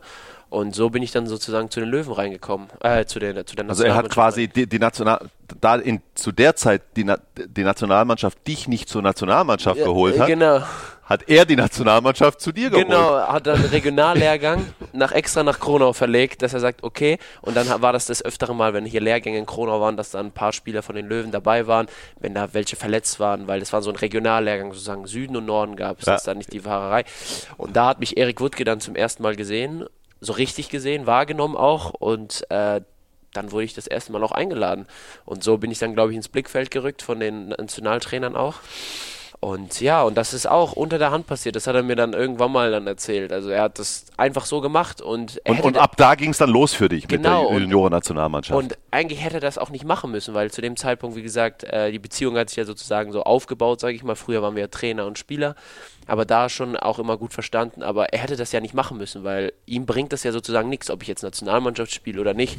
Ähm, viel, viel wichtiger ist, dass er bei den Löwen, dass ich bei den Löwen performe und ihm ist es ja völlig egal, ob die mich jetzt sehen oder nicht. Aber er macht das nicht nur für mich, sondern auch für viele Spieler, weil er sich einfach freut zu sehen, wenn wir erfolgreich sind und glücklich sind. Und deswegen sage ich, ich habe wirklich ihm viel oder sehr viel von meiner Karriere zu verdanken, auch während meiner schweren Verletzung.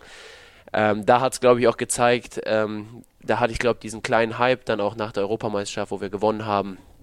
Ähm, und im Blickfeld war und auf einmal jemand mir den Boden unter den Füßen wegzieht und du auf einmal ähm, niemand mehr bist. Und Daniel war da für mich und äh, ich weiß noch, ich durfte wieder ins Internat ziehen. Eigentlich war ich schon halb ausgezogen, aber mein Kopf war da so kaputt, äh, dass Daniel gesagt hat, komm doch wieder ins Internat, die Jungs sind da, bauen dich auf. Und jeden Morgen, ähm, ich habe ja auch eine Thrombose gehabt, ähm, musste ich dann Blutverdünner nehmen. Und jeden Morgen ist Daniel hoch zu mir, hat an die Tür geklopft, hat gesagt, komm, wir frühstücken. Und dann sind wir dahin. 10 Uhr haben wir uns hingesetzt oder halb elf. Daniel, hast du deine Tablette genommen? Nee, habe ich genommen, habe ich ja, und dann haben wir jeden Tag geredet, teilweise auch über mehrere Stunden, wenn er erst abends Training hatte. Und wie gesagt, so hat sich dann auch die, wirklich die Freundschaft entwickelt, weil ich gehe mit allem zu ihm. Also die Briefe mhm. kommen teilweise noch mhm. von der Sparkasse oder irgendwas ähm, noch ans Internat geliefert, weil die äh, Adresse noch nicht so geändert wurde. Und ich sage Daniel schon, er schickt mir dann immer ein Foto, ein Paket für dich. Habe ich gesagt, äh, kannst du es schon mal aufmachen oder irgendwas, weil ich ihm zu ihm renne. Hundertprozentiges ja, auch Vertrauen. Meine, auch meine ähm, Abrechnungen, meine Gehaltsabrechnungen oder sowas ähm, sind alle bei ihm auf dem äh, Ordner oder auf dem Laptop, weil ich meistens hingehe. Äh, kannst du mal nachgucken oder wir gehen dann zusammen hin. Und er hat mit mir meinen ersten Vertrag hier bei den Löwen gemacht, den allerersten. Mhm. Und ähm, ich habe auch da schon ein Angebot von Beratern gehabt oder irgendwas und ich habe gesagt, es gibt niemanden, den ich glaube ich mehr vertraue neben meinen Eltern. Ich glaube, ich glaube, ich, hab, ich vertraue ihm alles an. Alles. Hast, hast, du mittlerweile einen externen Berater? Ja, jetzt ja. Und da hat Daniel mir auch dann einen empfohlen, mhm. ähm, den er auch persönlich kennt. Mhm. Und da war mir auch die Meinung sehr wichtig, weil Daniel auch irgendwann mal gesagt, okay, jetzt geht's.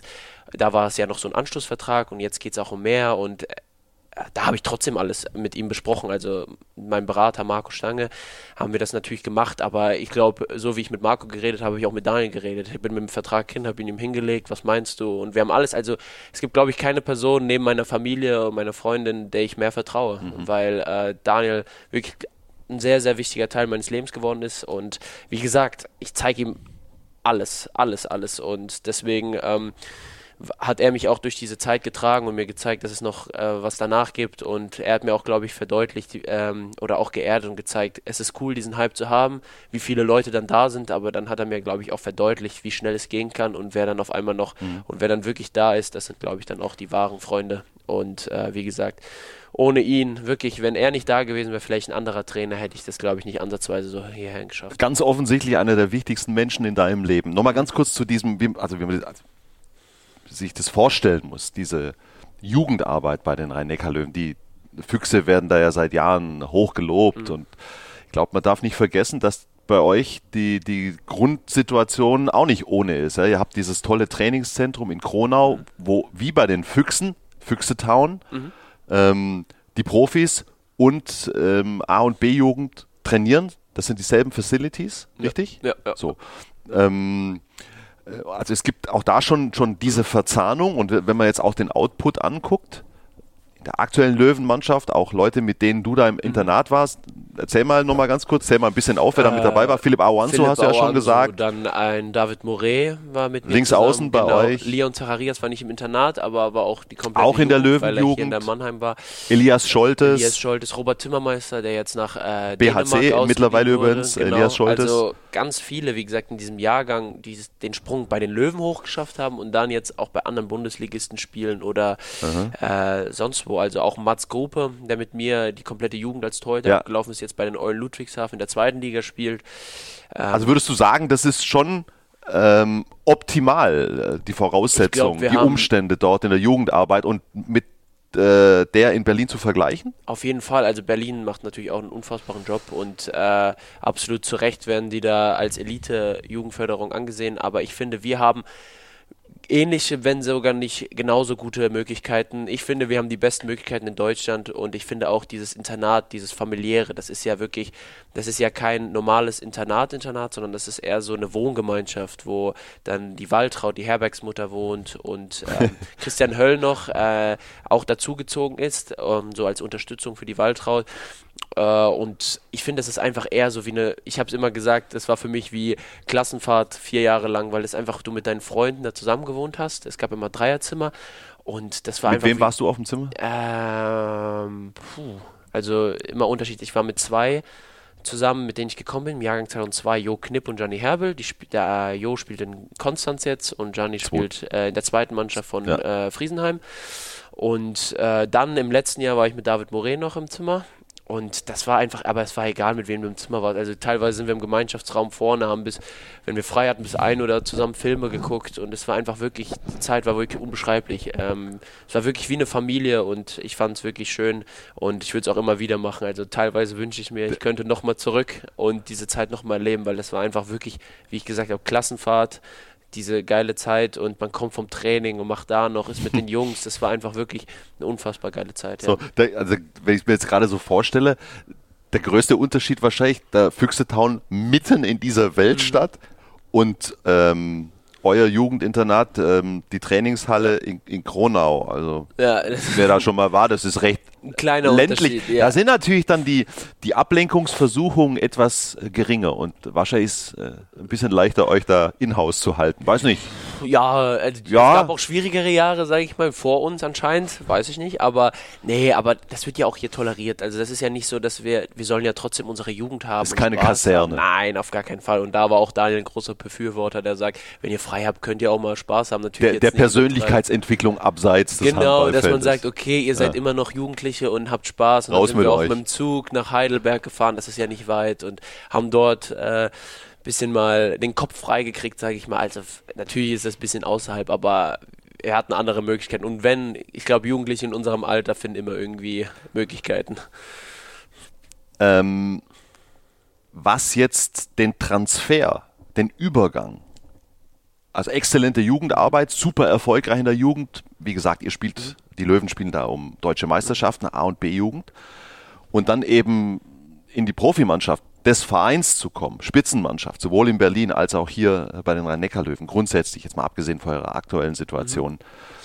Mhm. Das machen die Berliner äh, vor allen Dingen durch Bob Hanning angetrieben, natürlich äußerst konsequent. Mhm. Bist du zufrieden damit, wie es die Löwen machen, wie intensiv der eigene Nachwuchs da auch bis in den eigenen Bundesliga-Kader hinein gefördert wird? Auf jeden Fall. Also ich finde, ähm, bei mir war Oder könnte da noch mehr kommen? Natürlich kann man sagen, es kann immer mehr kommen, aber äh, man sollte ja sagen, also jetzt die letzten Jahre zeigen auch, in welche Richtung es gehen kann. Und natürlich äh, gab es auch Umstrukturierungen, es gab Trainerwechsel. Sebastian ist ja jetzt auch das zweite Jahr erst hier. Ähm, und das muss ich ja alles finden, aber ich finde, wir sind auf einem super Weg. Ich glaube, man sieht das ja auch mit den Jugendspielern, die wir haben. Ähm, ich bin ja selbst, ich zähle mich selbst noch als Jugendspieler dazu, weil ich, wie gesagt, alles abgelaufen habe und wie damals die, die Absprachen mit mir waren und so. Natürlich war das sozusagen neu. Ich glaube, Philipp äh, war, glaube ich, einer der ersten, die lange, lange wieder diesen Sprung, diesen richtigen Sprung geschafft haben. Komplett in die erste Mannschaft hoch. Ähm, natürlich war das dann alles neu und vorher war es vielleicht nur, man braucht jemanden im Training oder der ist dann im Kader, aber soll eigentlich nur zweite Mannschaft spielen. Deswegen war das, glaube ich, alles sehr neu.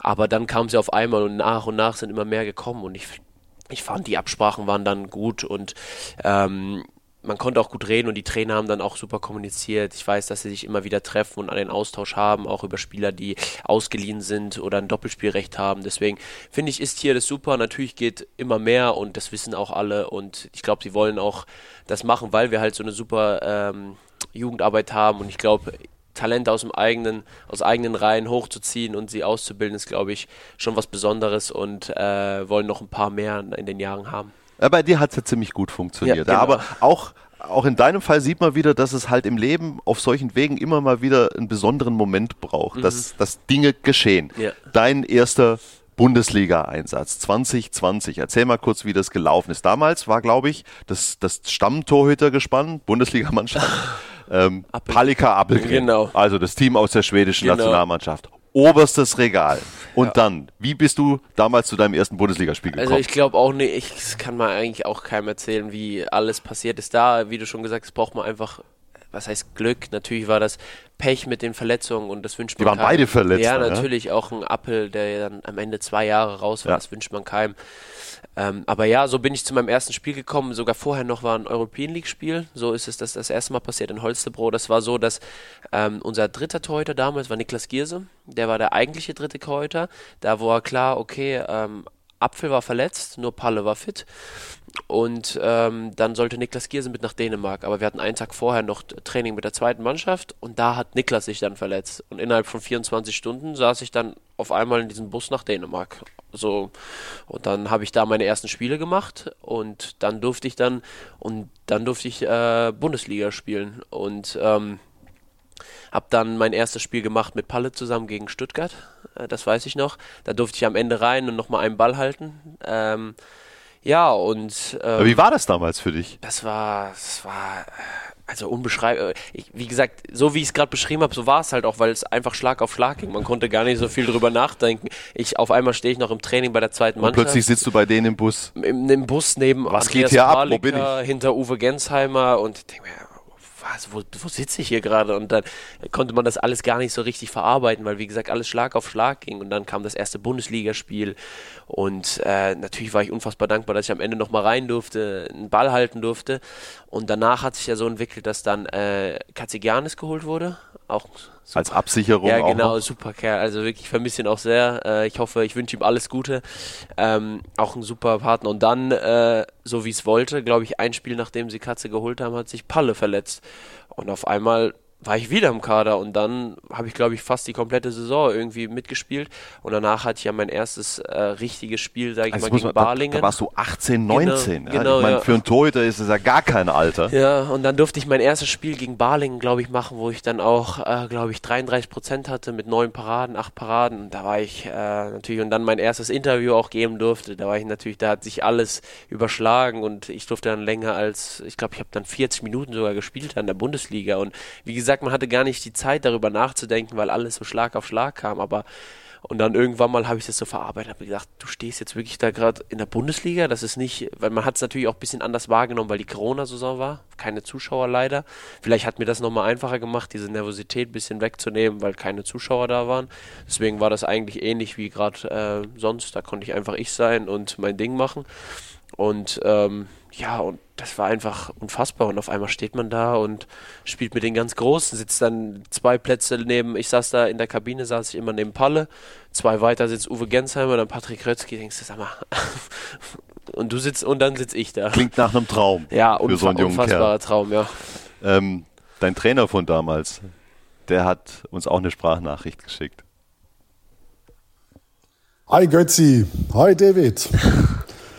Ähm, ja, ich freue mich da ein paar Sätze zu David sagen zu dürfen. Ich hatte ja die Ehre, ihm am Anfang seiner Profikarriere ein bisschen begleiten zu dürfen. Es hat unglaublich viel Spaß gemacht zu sehen, wie er als junger A-Jugendtorhüter äh, mit viel Freude und Engagement äh, in jedem Training und auch außerhalb des Trainings alles gegeben hat. Äh, die Anerkennung in der Mannschaft war sofort da. Jeder hat gesagt, äh, als ich als Trainer zu den Rhein-Neckar-Löwen kam, oh, den David Spät, den musste im Auge behalten. Also das war schon klar.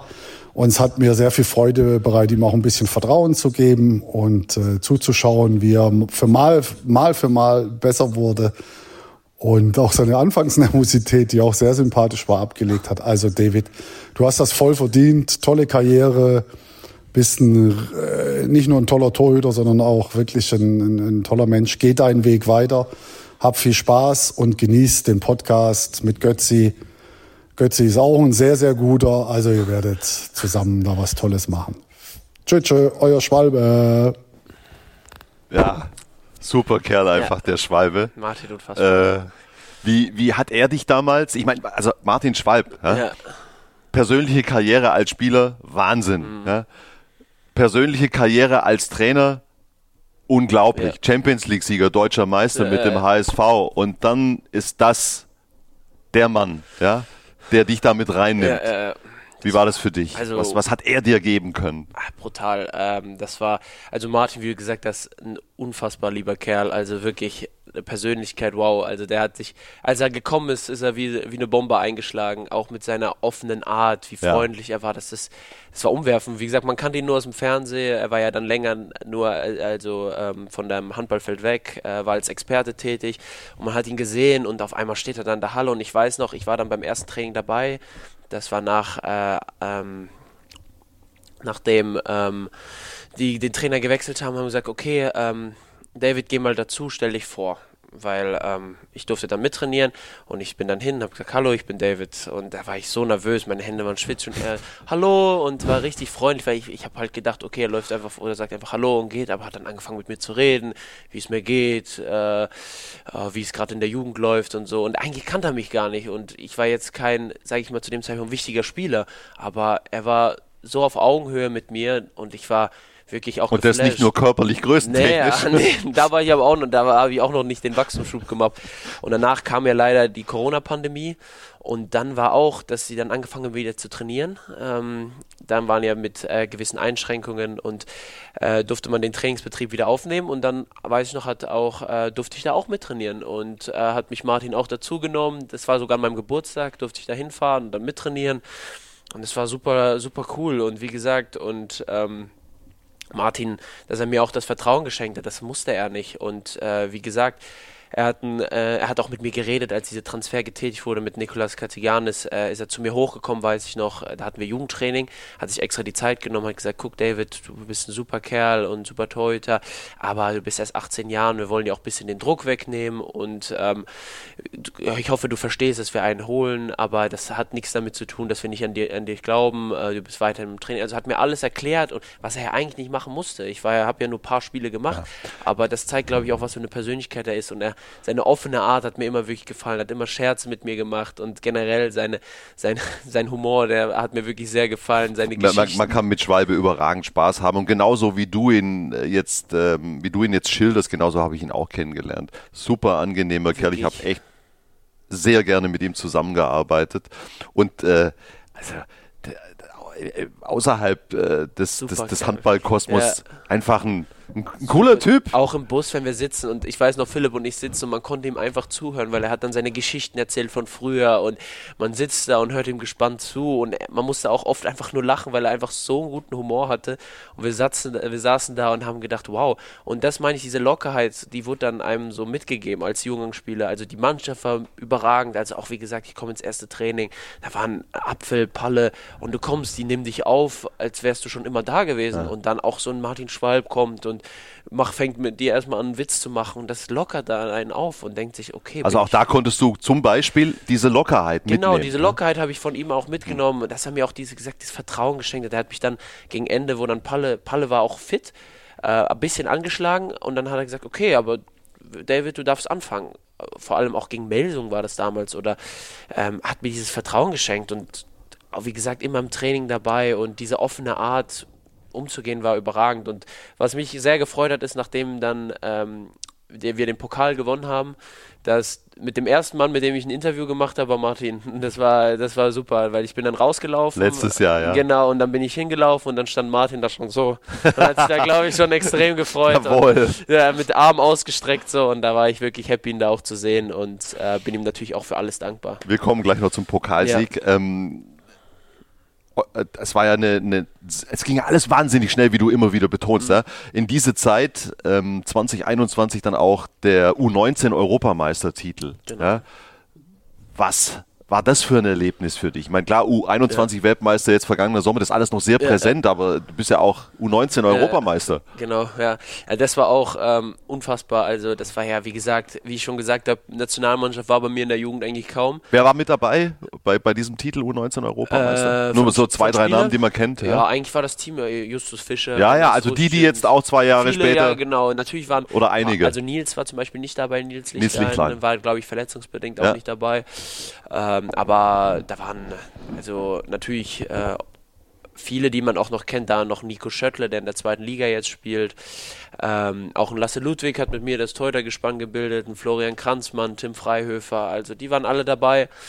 Und ja, das war unfassbar, weil, wie gesagt, für mich war das alles neu auch, weil das kam nach der Corona-Pandemie. Ich habe noch kein einziges Länderspiel gemacht und Martin Heuberger war Trainer war, glaube ich, ein Fan von mir und von meiner. Bei der Euro, das waren deine ersten Länderspiele? Genau, also nee, davor hatten wir noch ein Vorbereitungsturnier und das waren meine ersten Länderspiele. Also sozusagen eine Woche vorm Turnier waren meine ersten Länderspiele. Also ich war mein erstes Länderspiel, glaube ich, mit 19 müsste es gewesen sein. 19 gewesen sein.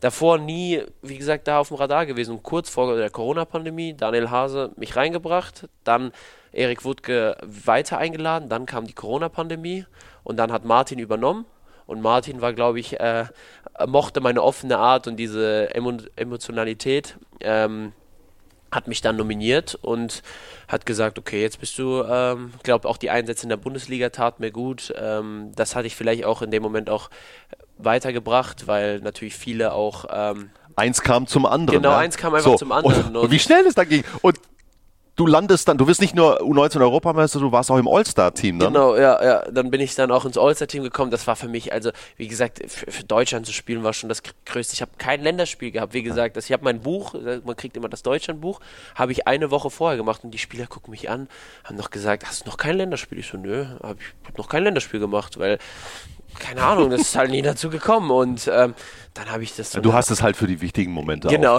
sagen, sagen wir es mal so. Ja, nee, und dann spielen wir die Europameisterschaft und wir hatten leider auch, man muss sagen, ähm, Verletzungspech viel ähm, und eigentlich hat niemand gedacht, dass wir da irgendwas holen, weil ähm, unser Kader leider sehr dünn war und äh, wir auch bei diesen Testspielen nicht so eingespielt wirkten und wir eigentlich mit auch eine Hammergruppe hatten mit Dänemark und Norwegen, haben wir gedacht, okay, wow, wir versuchen uns einfach fürs Turnier nächstes Jahr zu qualifizieren und sind mhm. dann mit wenig Ansprüchen rein und auf einmal dieser klassische Flow und wir stehen dann im Finale vor ausverkaufter Halle in Kroatien und stehen da, wow, gegen Kroatien und gewinnen das dann, glaube ich, mit 14 oder 15 Toren und denken, stehen da und auf einmal kommt dann noch äh, unser Betreuer Matthias Trautfelder zu uns hin und sagt, ja, du bist im All-Star-Team mit drin. Also ich sag, aber ich, ja, was geht ab? Was geht ab? Also wirklich, und dann dachte ich zurück und denke, wie das alles passiert ist, das ist natürlich unfassbare Ehre für mich. Äh, ja. So, also, es ging dermaßen steil äh, bergauf. Ja. Und dann hat das Leben halt mal zugeschlagen, wenig später. November 2021, dasselbe Jahr. Mhm. Es war ein Drittligaspiel Ja, in zwei Brücken, Ja. wenn ich es äh, mir recht notiert habe. richtig. Wenn du da heute dran denkst, kannst du das noch abrufen, das Gefühl? Was, was kommt da bei dir hoch? Also ich kriege ja auch Der ein bisschen- Kreuzbandriss. Ja, ja, genau, ja, natürlich auch ein bisschen Gänsehaut. Gerade das war wirklich äh, witz, etwas ist witzig, aber zufälligerweise war Daniel da auch Trainer an der Seite, weil Michel Abt, unser damaliger Drittligatrainer, nicht konnte, war nicht da. Also wie der Zufall Das war wollte. dritte Liga, genau. das war ja. die zweite Mannschaft Genau, das war die Drittliga und wie der Zufall wollte, stand auch Daniel an der Seitenlinie da. Also er war gefühlt an jedem Ereignis bei mir dabei irgendwie. Und ich sollte nur eine Halbzeit spielen, ähm, weil, weil wir gesagt haben, ich habe dann in dem Jahr war es ein bisschen schwierig. Palle war ja, Palle und Katze waren da und ähm, dann hat äh, Klaus Gärtner damals gesagt, okay, ähm, du fährst nicht mit nach Flensburg, äh, die anderen zwei spielen und ich soll in der zweiten Mannschaft Spielpraxis sammeln. Habe ich alles klar gesagt, okay, ähm, ich werde trotzdem alles geben und ich möchte ja einfach äh, Bälle halten, sobald ich auf der Platte stehe. Da könnte auch eine, glaube ich, männliche D-Jugend stehen. Ich will versuchen, jeden Ball zu halten, weil ich einfach so ehrgeizig bin. Und ja, so wie der Zufall es wollte, kam dann ein Wurf ins leere Tor und ich gucke einfach nur blind auf diesen Ball und äh, knall dann mit dem, Pfosten, äh, mit dem Knie gegen den Pfosten. Und ähm, die Situation, weißt du, wie oft sehen wir das auch jetzt in Bundesligaspielen, Ja, ja, ja. Europapokalspielen, äh, bei den großen Turnieren, wie oft halten wir den Atem an, Ja. wenn die Torhüter zurück, zurücksprinten nach dem, nach dem Wechsel, ja, Ja, wenn, sie, wenn sie draußen waren beim 7 gegen 6 oder auch wenn in Unterzahl aufgefüllt wird und bei dir ist es schief gegangen, genau so eine Situation. Also da, ich halte jetzt auch die Luft an, wenn ich andere Spiele sehe. Also zum Beispiel, als wir bei der EM gegen Österreich gespielt haben, Konstantin Möstel ist reingelaufen und ist auch mit dem Pfosten. ich erinnere mich genau an die Situation. Also ich saß da und auch in dem Moment, die Leute gucken mich an, weil sie kennen ja auch meine Vorgeschichte, auch. Juri oder so hat dann so geguckt und ich war einfach heilfroh, als er aufgestanden ist und es ihm gut ging. Dann hat er auch noch zugenagelt gegen uns dazu noch. Ähm, nee, ich bin da wirklich froh und auch sehr sensibel, weil ich sehe dann auch, wie gesagt, wie andere reinrennen und ich hoffe einfach nur immer, dass es denen, dass sie da heil vorbeilaufen. so, ich, und dann hat es bei dir geknallt. Wusstest du sofort, dass was Schweres ich muss ist? ehrlich sagen, da war ich auch mit meinem sehr naiven oder äh, Gedanken, habe ich gesagt, nee, da passiert schon nichts. Habe ich gesagt, nee, ist nichts. Und ich habe mir im Kopf ganz Zeit eingeredet, es ist nichts. Und dann muss man natürlich sagen, ich habe mir ganz viele Schmerzmittel, das war unfassbar wehgetan. Ich habe ein paar Ibus und dann ging es eigentlich. Und man muss sagen, mein Bein ist irgendwann mal dann richtig blau angelaufen. Es war richtig dick und blau. Also ich glaube, gefühlt, man könnte meine beiden Beine zusammensetzen, das war eins von mir. Ach, das war richtig Zeit. dick. Aber das Einzige, was mir halt ein bisschen Hoffnung gegeben hat, ist, bei einem Schlag reißt normalerweise nicht das Kreuzband. Das ist ja eher bei so einer Rotation Mhm. oder irgendwas. Deswegen hatte ich einfach nur Hoffnung, bitte irgendwie eine sta sehr Bluterguss, starke Prelle. Ja, genau, Bluterguss, irgendwas. Ich saß da bitte kein Kreuzband. Deswegen bin ich auch ohne Krücken ganze Zeit rumgelaufen, habe mich da behandeln lassen. Dann irgendwann mal ging es von Tag zu Tag, konnte ich immer weniger. Bist du nicht laufen. sofort ins Kernspinnen gekommen? Nee, wir, wir haben gesagt, wir, ähm, wir, wir lassen es erstmal so. Mhm. Ähm, haben gesagt, wir gehen nicht zum äh, Arzt, weil wir gucken erstmal, wie es sich entwickelt. Weil so wie es geschildert wurde, passiert es eigentlich nicht. Es war einfach nur sehr blau und dick. Und irgendwann wurde es halt so blau und dick, dass es halt wirklich schon brutal also angelaufen ist. Ja, Es war okay. wirklich. Und danach, ähm, danach haben wir entschieden, okay, wir gehen ins MRT und dann saß ich da und ich weiß noch, mein guter Freund, ich habe mit ihm auch eine WG, mit unserem Physiotherapeuten Thilo Meyer, ist einer Mhm. der Jüngeren. Ich habe ihn die ganze Zeit genervt, habe gesagt, denkst du, es ist was, denkst du, es ist was? Und er hat gesagt, ich kann es dir nicht sagen. Und er hat es wirklich nicht, also teilweise weiß man ja durch den Schubladentest Ja. schon, ob Ja, das ja, ist, aber er hat gesagt, es war so dick und blau, man kann nichts sagen. Und ich war so nervös und bin rein, habe gesagt, bitte, einfach nur kein Kreuzbandriss, bitte kein Knie, bitte. Ja, und dann gehe ich da rein und der Dr. In die Maibaum, Röhre. genau, und Dr. Maibaum sagt mir dann, ja, ein Kreuzbandriss. Und dann habe ich ist mir wirklich abgefallen. Ich habe da im Raum angefangen zu weinen, Mhm. bin einfach rausgelaufen. Mir war also ab dem Zeitpunkt war mir wirklich völlig alles egal. Alles, ich kann mich auch an vieles gar nicht mehr erinnern, weil es einfach so an mir vorbei. Da war wirklich Durchzug bei mir. Und dann kam halt irgendwie ein Missverständnis, auch dass die Thrombosespritzen da nicht genommen wurden. Ähm, dann bin ich halt noch drei, vier Tage so rumgelaufen. Dann hat mir Thilo gesagt, meine Mama auch Krankenschwester sagt, wie lange nimmst du jetzt schon die Thrombosespritze? Oder vergiss sie nicht zu nehmen. Ich so, was für Dinger? Und das war mir also wirklich alles völlig egal. Es war also, ich weiß die Diagnose und habe gedacht, ich kann kein Handball spielen, egal. Das Wichtigste in meinem Leben. Und dann kam die machen. Thrombose auch. Genau, und dann irgendwann mal ist es halt aufgefallen, weil ich wollte zum Beispiel mich nur zudecken mit der Decke und das ging so auf mein Schienbein und es hat einfach wehgetan. Und danach bin ich hin und dann haben sie mir gesagt, okay, Thrombose. Ich so, ich keine Ahnung gehabt. Das war mir so, jo, okay, wann ist die OP? Habe ich gesagt, nix OP, haben die gesagt. Geht äh, gerade gar nichts. Habe ich gesagt, leg dich hin, weil Zustand. es war auch wirklich sehr, also wirklich sehr gefährlich, weil bei mir war so ein schlimmer Kontaktschmerz, dass wie gesagt jeder gefühlten Windzug an mein Schienbein hat schon wehgetan. Das war wirklich ähm, und dann habe ich erst wahrgenommen, was wie gefährlich das eigentlich ist und ähm, ja, und dann musste ich Tabletten nehmen, nicht mehr schon die Spritzen, sondern eine viel höhere Dosis mhm. äh, an Tabletten nehmen. Das, das erstmal. Und dann, wie gesagt, im November habe ich mich verletzt. Es hieß erstmal, erst im April darf ich nur, äh, operiert werden. Ich habe gesagt, das kann nicht sein. Und dann war ich wirklich am Boden zerstört. Da war wirklich alles ging gegen mich. Davor hatte ich noch, glaube ich, eine, ein Drüsenfieber, wo die OP das erste Mal verschoben wurde. Die OP wurde insgesamt dreimal verschoben. Habe ich gesagt, das kann nicht sein. Und dann hatte ich wirklich, glaube ich, schon, muss man sagen, ich glaube, wenn man auch mein Umfeld fragt, schon so Anzeichen einer Depression, weil ich da wirklich saß. Dir ging es richtig schlecht. Mir ging es wirklich, ich lag da teilweise im Bett so zwei Tage und habe einfach nur so hochgeguckt. Die Leute fragen, willst du irgendwas machen? Und ich so, nee, lasst mich einfach alle. Ich weiß noch, meine Mama und meine Familie war da, aber ich war so neben der Spur, weil ich dann auch erkältet war, weil ich mich so reingesteigert habe. Ich, ich habe mich mhm. so reingesteigert und ich konnte gar nichts machen, dass ich da teilweise einfach weggenickt bin, weil ich so müde war, weil ich drei Tage nicht geschlafen habe, weil ich mich so kaputt gemacht habe und dann eingeschlafen bin. Und meine, ich habe teilweise gar nicht wahrgenommen, dass meine Eltern oder da waren, aber die saßen dann da wirklich drei, vier Stunden neben mir, einfach nur um da zu sein.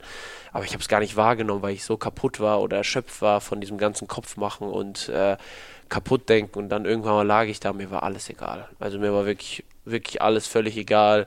Wenn ich jetzt meine Freunde frage und so, die haben teilweise gesagt, du saßt, also ich lag da und habe einfach nur die Wand angeguckt. Nicht mal mein Handy genommen oder irgendwas. Ich saß einfach und mir war wirklich alles einfach nur egal. Und dann.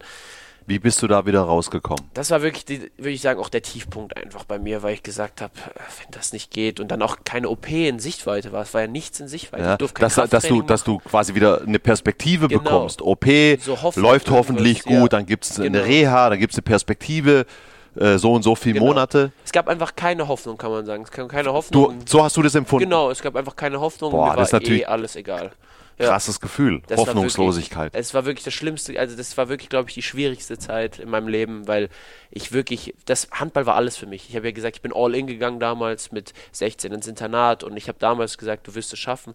Und auf einmal das Einzige, was dir in dem Leben so wirklich Freude bereitet hat oder das, was einfach alles so prägend war, wie gesagt, Internat, Handball, Handball, Handball immer nur.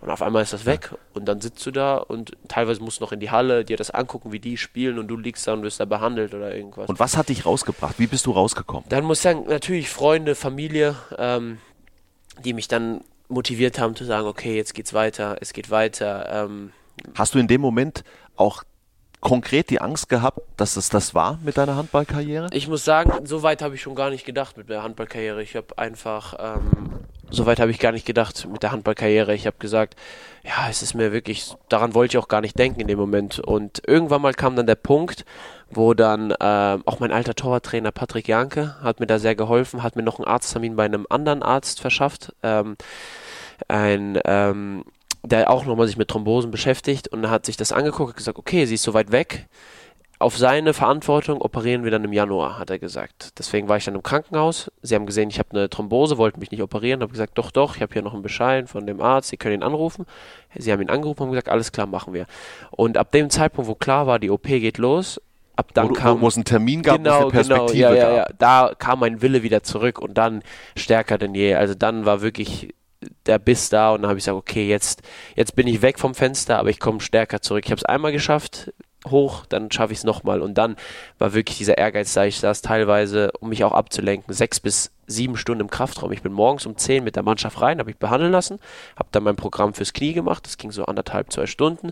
Schon vor der OP? Nee, nee, danach, danach, danach als es dann lo losging. Ja. Danach, weil vor der OP durfte ich auch nichts machen wegen der Thrombose. Okay. Ich durfte wirklich keinerlei Gar Sport, nichts. Also nichts auch, nicht, auch nicht oben rum. Gar ne? nichts, null. Ich durfte mich nicht, so. ich, teilweise die erste Woche sollte ich liegen, bis das wirklich Ding. Und danach habe ich wirklich den Ehrgeiz gehabt, zurückzukommen und dann wirklich sechs bis da acht war das Stunden. Feuer wieder ja, da, genau. mit, mit, der Perspektive genau, und mit der genau. positiv gelaufenen Und ich habe irgendwie gehofft, so, okay, ich schaffe es noch früher als sechs Monate oder irgendwas. In dieser ganz düsteren Phase, mhm. die du ja gerade eindrücklich beschrieben hast, Hast du da Hilfe gebraucht noch? Spezielle Hilfe von einem Psychologen? Wir hatten zum Glück auch eine Sportpsychologin da und ähm, ja, ich habe mit ihr viel geredet, aber ich glaube, das meiste, was mir geholfen hat, ist einfach mit Freunden Support, hier diesen Austausch, dieser Support. Umfeld. Dann auch meine Teammitglieder, also mit äh, Juri Knorr und Philipp Auanso, die halt auch für mich da waren und mich dann auch Juri versucht hat zur haben- OP gefahren. Ja, genau. Zur zweiten hat er mich dann Es gefahren. gab, gab zwei OPs. Zwei OPs, ja, die zweite war so ein kleiner Angriff, so ein War, Meniskus. war das äh, geplant auch, oder? Nee, das war nicht, das war sozusagen, als nachdem ich mein Comeback gegeben habe, ähm, ist dann die Naht vom, äh, von der OP beim Meniskus aufgegangen. Das war dann eigentlich ein kleiner Angriff, der sich dann nochmal vier bis sechs Wochen gezogen hat. Aber ja klar, die waren auch alle getroffen, als ich mit der Diagnose in die Halle kam. Ähm, wirklich, also Philipp saß da, als hätte er, glaube ich, selbst die Diagnose bekommen und Juri auch, weil, weil sie, glaube ich, wissen, glaube ich, was für ein Typ ich war und dass das einen dann zurückwirft ohne Ende. Und aber sie waren für mich da und äh, wie gesagt, haben mich aufgebaut, äh, haben mich versucht abzulenken, auch meine anderen Freunde mit Tilo Meyer auch in der Jugend, haben wir einfach mit Daniel einfach versucht, mich da abzulenken, mich eher da so in die Spur zu bringen, komm, gib Gas und so und die waren auch dafür da, dass ich dann diesen Ehrgeiz wieder zurückentwickelt habe. gesagt, jetzt komme ich zurück, doppelt so stark. Sie haben gesagt, jetzt kannst du deinen Körper, weil ich war ja schon sehr dünn. Dann habe ich nochmal, ich glaube, ich habe, glaube ich, 10 Kilo zugenommen in der Fahrt. 10, ja, Ja, ja, ich hoffe Muskeln. ich hoffe Muskeln. Ja, gut. Ja, äh, natürlich auch ein bisschen Masse, erstmal Masse und danach habe ich natürlich viel Krafttraining gemacht, viel Oberkörper, dass ich sage, okay, ich möchte nochmal eine mehr Präsenz, wenn ich zurückkomme, Körperlichkeit und das habe ich Knie, auch gemacht. ist dein Knie eigentlich top in Ordnung jetzt wieder? Das ist ja nicht garantiert nach einem Ja, ja. Kreuzband. Ist es top in Ordnung? also Spürst du nur wirklich irgendwas? bis du- jetzt top, also keine und auch Probleme. im Kopf komplett alles frei? weg. Ich glaube auch, das Gute, was heißt das Gute, das Positive an der Sache war, dass das ja bei keiner natürlichen Bewegung passiert ist. Es war jetzt nicht so, dass ich einen Ausfallschritt mache und das Knie klappt weg, Hast du sage ich das, mal. wenn du, wenn du, wenn du zurück, du hast ja die Situation immer noch fast in, Ich in jedem hatte es Spiel, jetzt dass du in- zurücksprinten In musst. Polen hast du hatte ich, Kopf? ja, aber irgendwie in der Situation ist wieder dieser Ehrgeiz von mir, dass ich jeden Ball halten will. Und in Polen war zum Beispiel eine Aktion, leeres Tor. Ich schlag den Ball raus und laufe, glaube ich, wieder so knapp am Pfosten vorbei. Und dann drehe ich mich nur um und sehe Thilo zum Beispiel auf der Bank, der alles miterlebt hat, der so sitzt, da so, auch ein Sebastian, der so macht. Und ich so, aber in dem Moment nimmt man, nimmt man das nicht wahr. Ich selbst fange Herzrasen an und denke mir, oh, ich, ich habe mich da schon wieder beim Arzt gesehen. Und dann, aber ich glaube, die Kunst daran ist es einfach, das auch zu vergessen, weil wenn man zu verkopft ist, dann passiert das ja eher. Also wir hatten auch Trainingseinheiten dann Okay. kurz vorm Comeback, dass mein Athletiktrainer Florian äh, Schulz dann aufs leere Tor geworfen hat und ich dann Richtung Pfosten die ganze Zeit gesprintet bin. Ja. Du warst ein komplettes Jahr raus. Und Ja. das Comeback äh, fast genau äh, ein Jahr später. Ja. November 2022. Ja. Und wenn man sich jetzt angehört hat und versucht hat, sich vorzustellen, wie tief du unten warst, Mhm.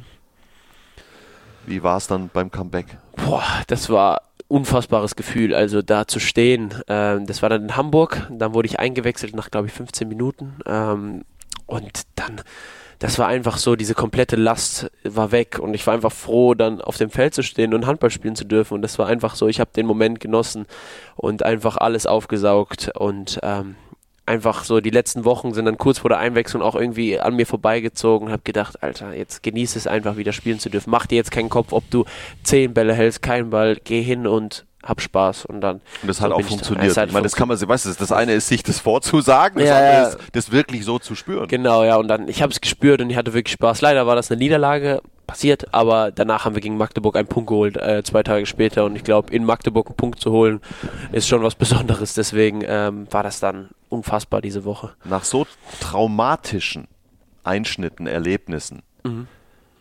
ist es ja nur allzu menschlich, dass man ja da was im Rucksack behält erstmal.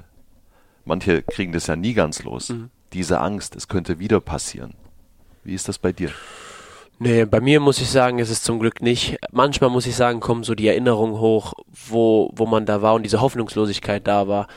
Ähm, und einfach nur, klar, diese Angst, dass es nochmal passiert, aber da versuche ich mir dann zu sagen, warum in, in äh, Risiken oder in Katastrophen denken, wenn man da einfach dankbar sein kann. Deswegen, das hat mich eher dazu gebracht, wirklich jeden Tag zu genießen, auch wenn man sagt, ich habe jetzt heute keine Lust aufs Training, dann denke ich mir wiederum, vor einem, vor einem anderthalb Jahren hättest du Wärst du- alles gegeben, um da zu stehen, wirklich. So froh gewesen, Ja. überhaupt zum. Genau. Also das, und das, das, das kriegst du hin. Das so ist wirklich sehr prägend bei mir jetzt gerade. Das habe ich auch gedacht. Also Anfang, es ist auch kein Einreden. Es klingt jetzt so, so wie so eine Phrase, die man so sich hersagt. Aber es ist wirklich so, dass ich mir dann denke, wenn es auch mal Tage gibt, die schwer laufen, denke ich mir, So wie in, in der aktuellen genau sportlichen wie Phase. aktuellen sportlichen Phase, dass ich sage, also persönlich gibt es Schlimmeres. Also ja, ich gesagt, ein paar Spiele verlieren ist das eine, äh, aber ist, und ich weiß, was wir können. Und wie gesundheitlich so, äh, so- in der Situation zu sein, wie ich es weiß, genau, was ganz genau, anderes. diese Hoffnungslosigkeit. Also ich, das ist ja nicht mal ansatzweise dieses Gefühl, was ich damals hatte. Und deswegen habe ich gesagt,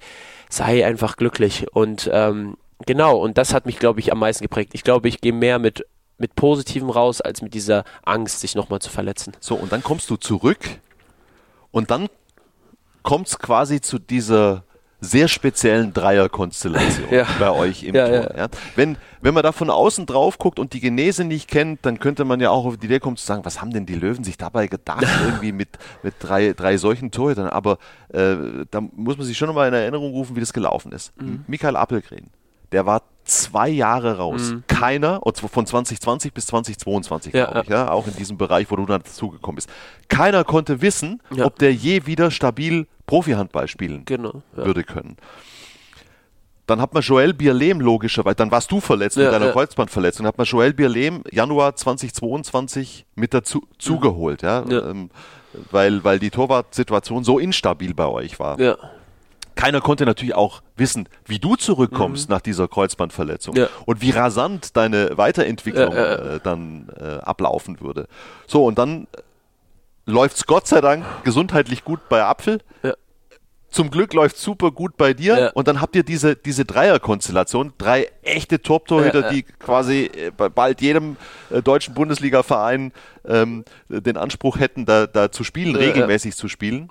Ihr habt ja nach außen immer wieder ähm, formuliert, dass ihr, dass ihr persönlich super miteinander umgeht, dass ihr gut damit klarkommt. Aber wie war es denn nun wirklich? Jetzt sind wir ja unter uns, Mhm. David. Ja, jetzt mal ernsthaft. Ich Also- mein, du bist selbst, gut, du bist noch der Jüngste, trotzdem sagst du immer wieder mega ehrgeizig. Ja. Und dann das, das Bierlehm, bitte. Also Mega ehrgeizig. mega, mega ehrgeizig. Apfel.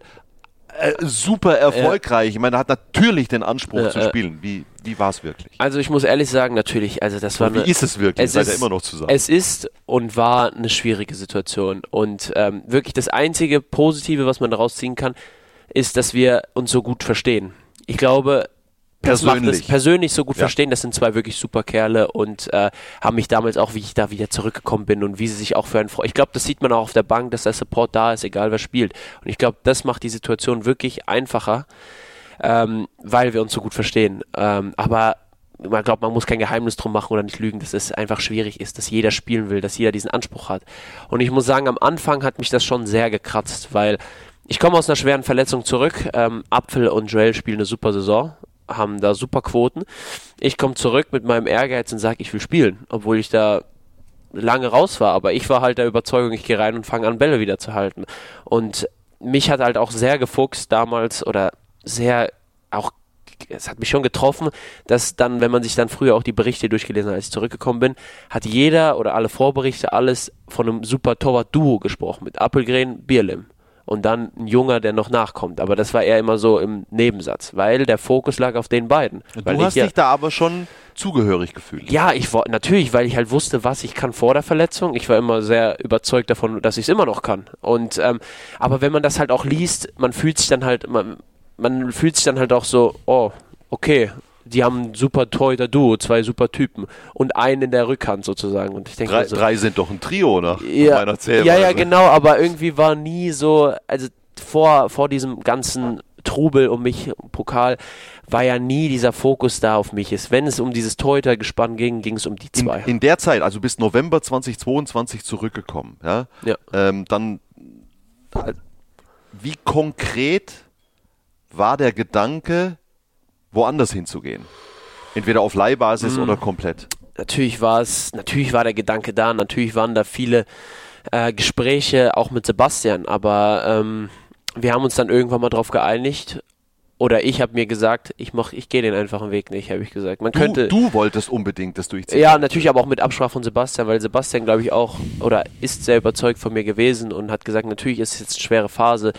Du musst sehen, die haben Vorsprung, haben auch äh, gut gespielt, aber er ist der Meinung, durch das Training, was wir hier haben, durch diese Zusammenarbeit auch mit Dragern und durch dieses, Dragan Djakovic, hier genau, äh, unser Torwarttrainer, Torwarttrainer. auch auf diesem Training auf allerhöchstem Niveau mit den besten Spielern zusammen, das bringt mich weiter. Und ich habe gesagt, okay, mache ich. dem. Ich, ich stelle mich dem. Es werden verdammt schwierige Wochen. Ich werde wenig spielen, ähm, aber ich versuche einfach alles zu geben auf der Platte im Training, dass kein Weg mehr an mir vorbei führt, habe ich gesagt. Ich habe gesagt, ey, was für ein Selbstvertrauen, Ja. wenn, wenn du wenn du guckst, wer da noch im Team ist. Natürlich, natürlich. Und ich weiß, Leben. dass es unfassbar schwer war, aber ich habe gesagt, ich habe mit Sebastian geredet und habe von ihm auch gehört, dass er offen dafür sein wird, dass er sich das anschauen wird, dass er gesagt hat, er geht da neutral rein. Natürlich hat er gesagt, kann er jetzt, wenn da zwei super Torhüter gerade auch gut spielen und ich aus einer langen Verletzung Versprechen komme. kann er dann Er, nicht. er hat gesagt, er kann nichts versprechen und er hat auch gesagt, in den nächsten Jahren wird es irgendwann mal passieren, aber er hat gesagt, wann weiß er nicht, er kann mir nicht Spielzeit versprechen und irgendwann mal, ich muss bereit sein. Ich sage, alles klar. Ich werde alles geben und ich werde irgendwann mal bereit sein, wenn meine Zeit kommt. Und es war schwierig. Also ich würde jetzt lügen, wenn ich sage, ich Okay. würde, ich und saß für da die anderen beiden natürlich auch. Natürlich auch, aber sie, für die war es halt, ich, ich weiß noch an Spielen, dass ich halt eigentlich oft wurde halt, wenn zum Beispiel Apfel angefangen hat, kam dann Joel als zweites Mhm. und selten kam dann so, dass ich dann eingewechselt wurde, weil wenn es dann nicht lief, wurde dann oft dann Ja. Apfel. Was ich natürlich verstehen kann, weil dieses Sebastian kannte mich nicht. Auch vorher nicht. Also klar hat er dann gehört oder ein paar Spiele von mir gesehen, Ja. als ich, aber das waren ein Jahr dazwischen und natürlich kann ich das verstehen und ich muss persönlich sagen, es hat mich schon sehr getroffen und es, ich glaube, so ein Juri, so ein Daniel, musste sich viel anhören, wie sauer ich war. Ich habe gesagt, es kann doch nicht sein, ich sage, mal, wie ich trainiere, wie ich da, ich bin so sauer. Es gab viele Gespräche mit Sebastian, weil Sebastian hat gesagt, du kannst immer auf mich zukommen und lieber sagst es mir so und dann habe ich ihm das gesagt, ich kann das nicht verstehen, ich kann das, wieso? Ich habe dann ein, zwei Spiele bekommen, habe gut gespielt. Wieso kann das nicht sein, dass ich dann nicht weiterspielen darf? Und ich war wirklich auch frustriert und immer wieder siehst du das, siehst du das und dann haben sie die Leute auch so ja, wie gesagt, man liest es dann und man war einfach nicht in dieser Wahrnehmung da. Man war eher dieser Jugendspieler, der mal spielen durfte und das hat mich gefuchst ohne Ende. Wie Ja. froh bist du, dass die Situation sich jetzt im kommenden Sommer auflösen wird? Joel Birlehm wechselt ja nach Hannover. Natürlich ist das einerseits schade, weil du eine Persönlichkeit verlierst, ähm, weil ich das einfach, weil er ein super Kerl ist und er hat, glaube ich, auch klar gemacht, wie gerne er hier geblieben wäre und wie gerne er für diesen Verein gespielt hätte. Deswegen macht mir war also- für ihn auch alles andere als einfach. Ja, auf jeden Fall. Und ich finde das natürlich auch mega schade, wie sich das entwickelt hat bei ihm, weil, wie gesagt, er ist ein super ehrgeiziger und überragender Torhüter. Und aber ich glaube, für alle Beteiligten, ähm, dass sich die Situation gelöst hat, egal wie sie sich gelöst hat, ist am einfachsten. Und ähm, auch ein Joel, der dann nächstes Jahr ein super Torhüter äh, gespannt mit äh, Simon Garde bilden wird, ähm, ist es erstmal schwer, aber es ist eine schwierige Situation. Ich glaube, egal wie sich entschieden worden wäre, es wäre schwierig gewesen. Und dann kommt dieses Final Four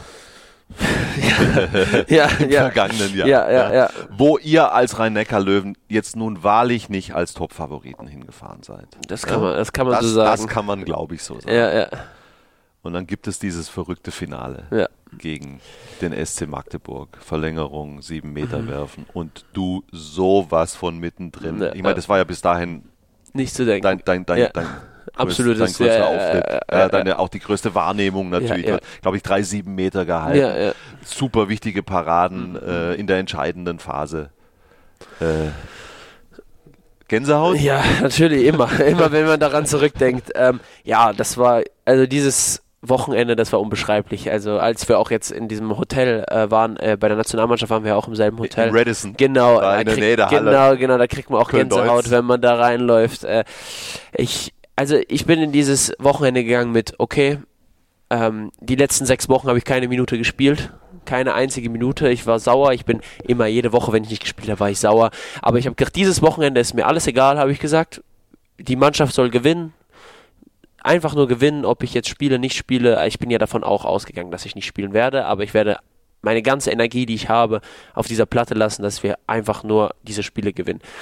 Ja, und dann gehen wir dahin und ich glaube, der Ursprung war auch, dass ich im Halbfinale einen 7 Meter rein durfte ähm, gegen äh, Emil Jakobsen und habe ihn dann gegen Ende, ich glaube in den letzten acht Minuten habe ich einen 7 Meter gehalten.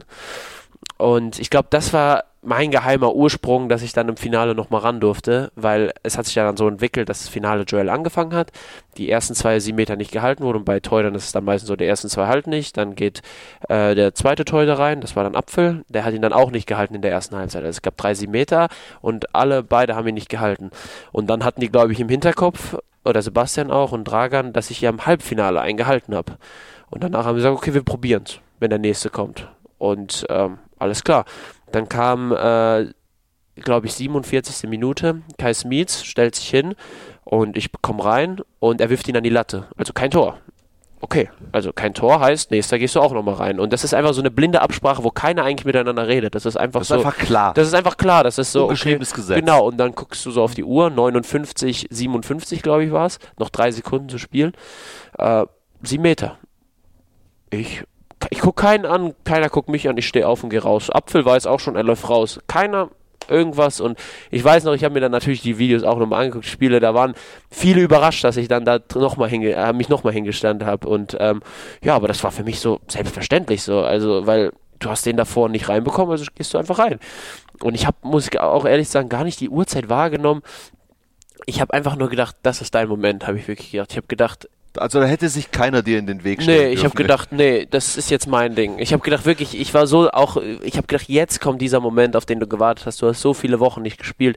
Halt jetzt einfach einen Ball, egal welche Sekunde es ist. Und ähm, ich laufe raus und in dem Moment, wo ich reinlaufe, bin ich noch mal kurz ein, eine Szene ist mir in den Kopf geschossen, dass vor, ich glaube, eine Woche vorher Kai Smietz gegen Melsung ähm, äh, gab es auch einen Unentschieden und dann gab es einen entscheidenden Siebenmeter zum Sieg und Kai Smietz hat ihn auf rechts halb hochgeworfen vom Teuter aus. Okay. Und so bin ich beim Weg ins Tor, ist mir das im Kopf gegangen. Und dann einmal angetäuscht und rechts tief hat er geworfen. Und dann bin ich da hin und habe den Ball gehalten.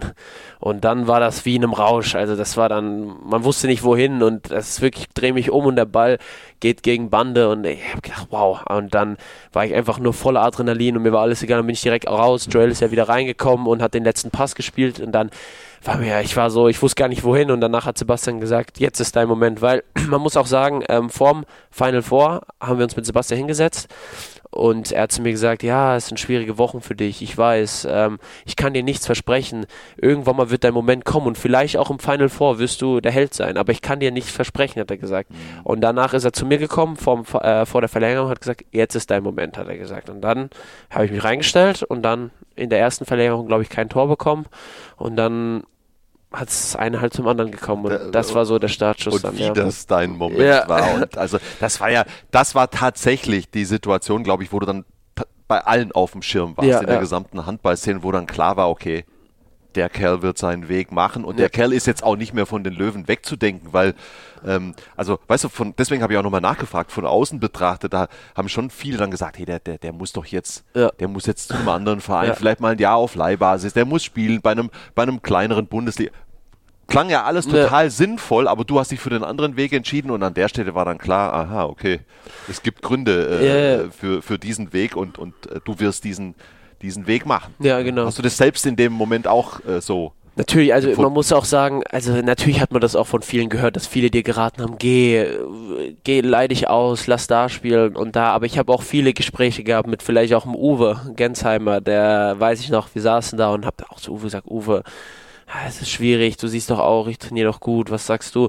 Und er sagt, ja, es ist halt manchmal so. Und dann hat er mir von seiner Geschichte erzählt, dass äh, dann auch ein ähm, Kutjon Valo Sigurdsson geholt worden ist und er gesagt hat, ja, Stimmt. ah, hat er Ja. gesagt, Auf oh, links außen, genau, Gensheimer und Siegel. Genau, und dann hat er auch gesagt, äh, puh, äh, das war auch nicht einfach für mich, aber ich hätte mir auch sagen können, gehe ich jetzt den, sag ich mal, einfachen Weg, wohin? Aber er hat gesagt, nein, ich mach das. Und dann hat er gesagt, er habe ich gesagt, David, ich kann dir nicht sagen, was du machen willst, äh, aber wenn du dir sicher bist, dass du schaffst oder den Willen hast, dann mach das. Und dann habe ich gesagt, alles klar. Und so habe ich mir das dann in den Kopf gesetzt. Und wer weiß, und dann kam mal dieser Status mit dem Pokal und dann kam halt auch diese, dieses, dass ich in den Blickfeld von den anderen gerückt bin. Das, was, äh, dass, dass ich endlich so diesen Schuss, ich bin auch da. So, das war so dieses, ich bin auch da. Es gibt mich auch noch sozusagen. Und da war ich froh, dass ich diesen Moment hatte, um zu zeigen, ja, ich bin nicht nur der Jugendspieler, der irgendwann mal präsent ist, sondern dass ich dem Team jetzt schon helfen kann. Und weil es ja gerade so nett war dann, ja,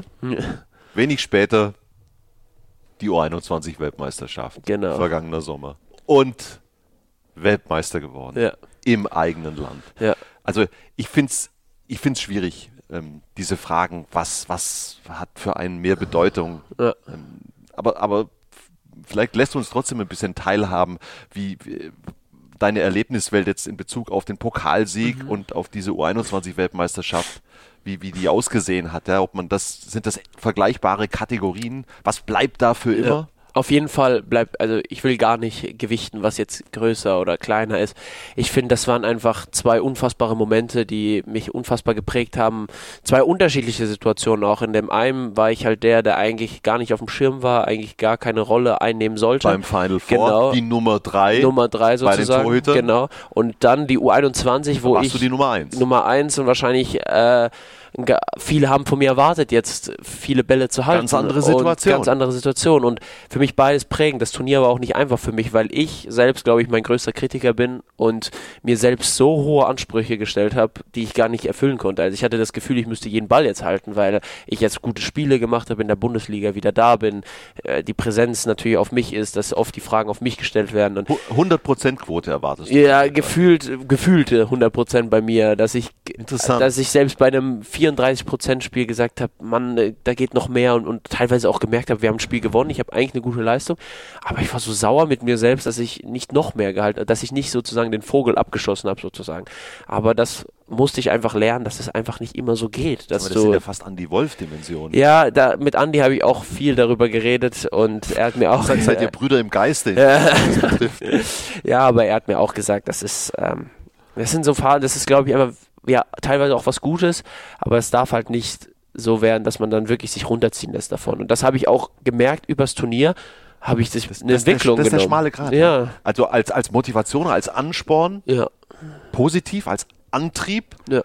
Aber wenn es dich natürlich runterzieht, wenn es dich belastet für die nächste Aktion, ja, dann ist es zu viel. Dann ist es kontraproduktiv. Deswegen, und das habe ich wirklich über das Turnier auch wahrgenommen, dass sich das auch gebessert hat bei mir und irgendwann mal ich mir wirklich gesagt habe, ich kann das, und ich mache das und das, oberste Ziel ist, wir gewinnen und der Rest ist mir egal. Und dann kam alles von selbst, die Paraden gegen Dänemark, dann auch im Ungarn im Finale, kam einfach alles von selbst. Weißt du, das, was du da schilderst, diese Momente, das sind ja ähm, mental außerordentliche Challenges. Ja.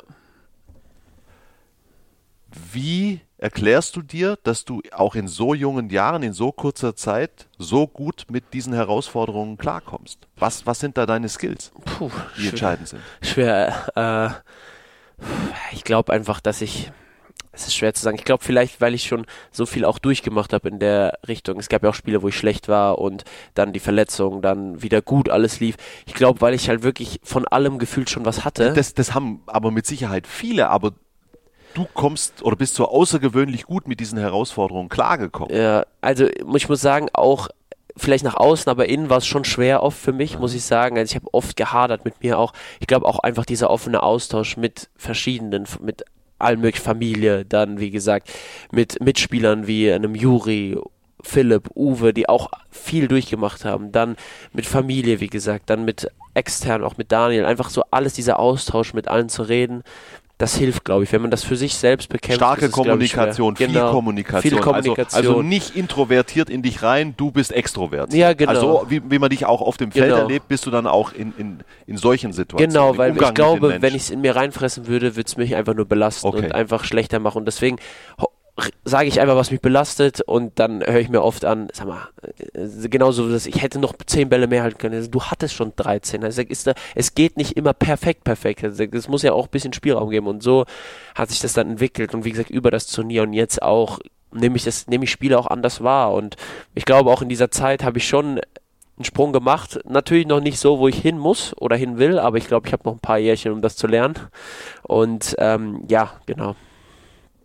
Ist, ich finde es erstaunlich, weil ich glaube, das ist neben dem sportlichen Talent, neben den körperlichen Herausfor äh, Voraussetzungen, mhm. neben dem Trainingsfleiß, all diesen Dingen, sind das doch die Stellen, die unterscheiden zwischen denen, die dann das meine ich überhaupt nicht despektierlich, vielleicht gute Zweitligaspieler mhm. oder vernünftige Bundesligaspieler äh, sind oder dritte Liga, was weiß ich, ja. und denen, die es ganz nach oben schaffen.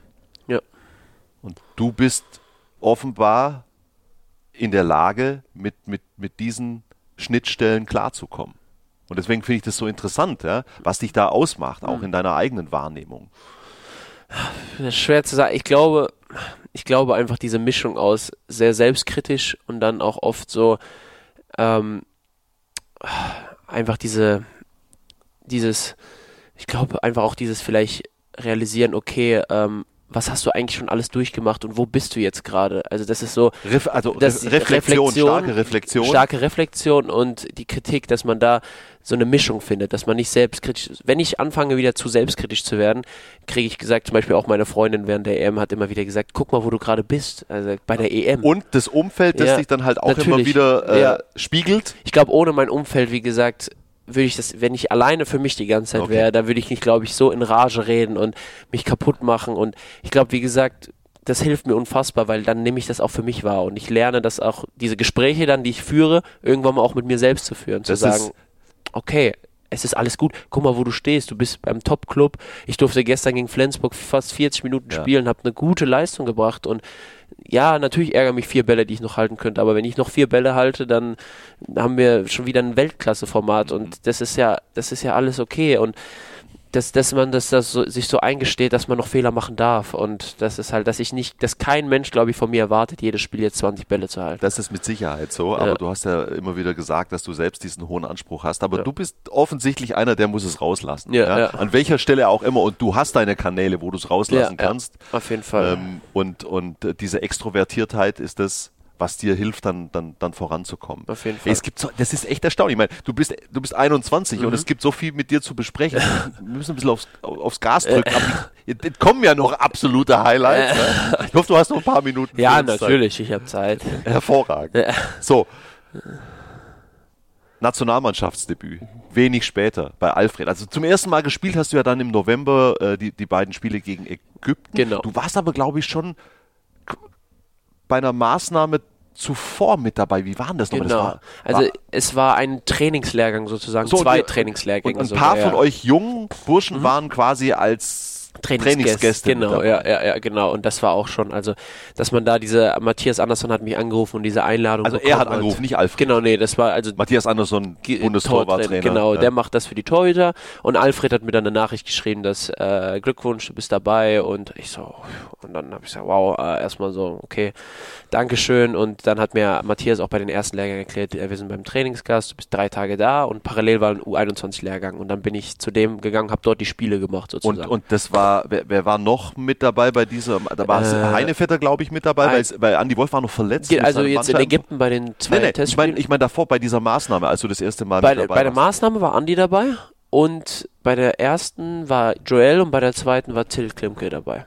Das waren so die ersten, das waren sozusagen die Spiele gegen Dänemark und Schweden und danach nochmal ah, gegen Spanien und noch, da hat Fischi und Renners sein Debüt gegeben und ich habe bei der U21 gespielt. Ich war da so als Trainingsgast Ja. dabei und da haben Fischi und Renners ihr Justus Debüt Fischer, gegeben. Genau, genau, ja. Hannover, Kreisläufer, Genau, Renas ja. Uschins, Genau, auch Hannover. rechts, Hannover. Genau, da haben die ihr Debüt sozusagen gegeben und ich war da beim zweiten Mal als Die waren einen Tick Trainingsgast dabei. äh, voraus vom Genau, Ablauf ja, quasi. auf jeden Fall. Aber da, das war, ich habe mich für die gefreut und ich war einfach nur dankbar, da beim Training dabei sein zu dürfen, weil es ist immer noch, man muss sich einfach vor Augen führen, dass das das die A-Nationalmannschaft ist. Und das war für mich völlig verrückt. Und ähm, ja genau. Und da habe ich auch Andi das erste Mal kennengelernt. Und ich habe ja schon oft bei Interviews gesagt, da hat er mich beiseite genommen, als hätte er mich schon immer gekannt. Und direkt diese offene Art hat mir super gefallen. Und wie bodenständig er ist. Und äh, ja, genau. Das war einfach wirklich unfassbar viele Momente und auch sehr wertvoll für mich, das dann auch weiterzunehmen. Diese,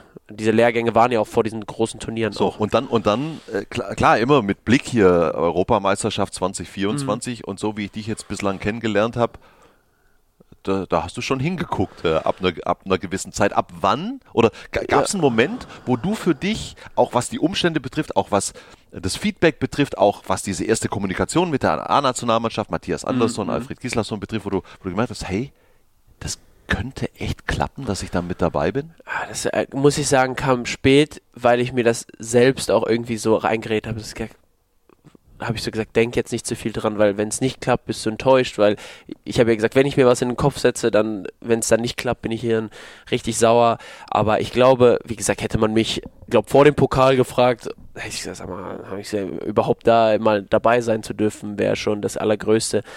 Aber ähm, ich glaube, der richtige Punkt kam dann, glaube ich, als nach der U21 WM äh, und danach die ersten Bundesligaspiele kamen mit dem Supercup und Ja. alles lief Ja. und ich gute Leistung gebracht habe. Ab dann habe ich gedacht, als dann wirklich ein Thema war, als dann viele spekuliert haben, wer jetzt dabei sein sollte, äh, habe ich natürlich gesagt, okay, ich kann mithalten und ich möchte da jetzt dabei sein. Und Natürlich deswegen, auch aus diesen, mit diesen Erlebnissen gestärkt. Äh, Natürlich, Pokalfinal vor, natürlich, ja. äh, U21-Weltmeisterschaft, du bist auch dort ins All-Star-Team Ja. gewählt worden, so, Ja. und dann gleich wieder gut dabei gewesen zum, zum Restart. Ähm, Natürlich Super hat man nur positive, äh, positives Feedback bekommen von allen Seiten in diesen Wochen. Diese U21 war ja, ich glaube, so gehypt war ein Jugendturnier oder Juniorenturnier noch nie. Und ähm, so viel Positives zu bekommen, war natürlich unfassbar. Und natürlich, und dann kam irgendwann mal der Punkt für mich, wo ich gesagt habe, jetzt will ich dabei sein. Man ist so nah dran. Aber wo das genau war, kannst du so nicht sagen. Schwer zu sagen. War das, also erstes Länderspiel war ja dann äh, Ägypten Ja, in Neu-Ulm. Meine Genau. Heimat übrigens. ja, schön. Direkt neben. Gutes Pflaster. Ja, gut. Also nicht Neu-Ulm, aber da in ja. der Gegend. So, ähm, war es da schon? Also war da schon klar, okay, ich bin da mit dabei, jetzt geht's klar in die Richtung?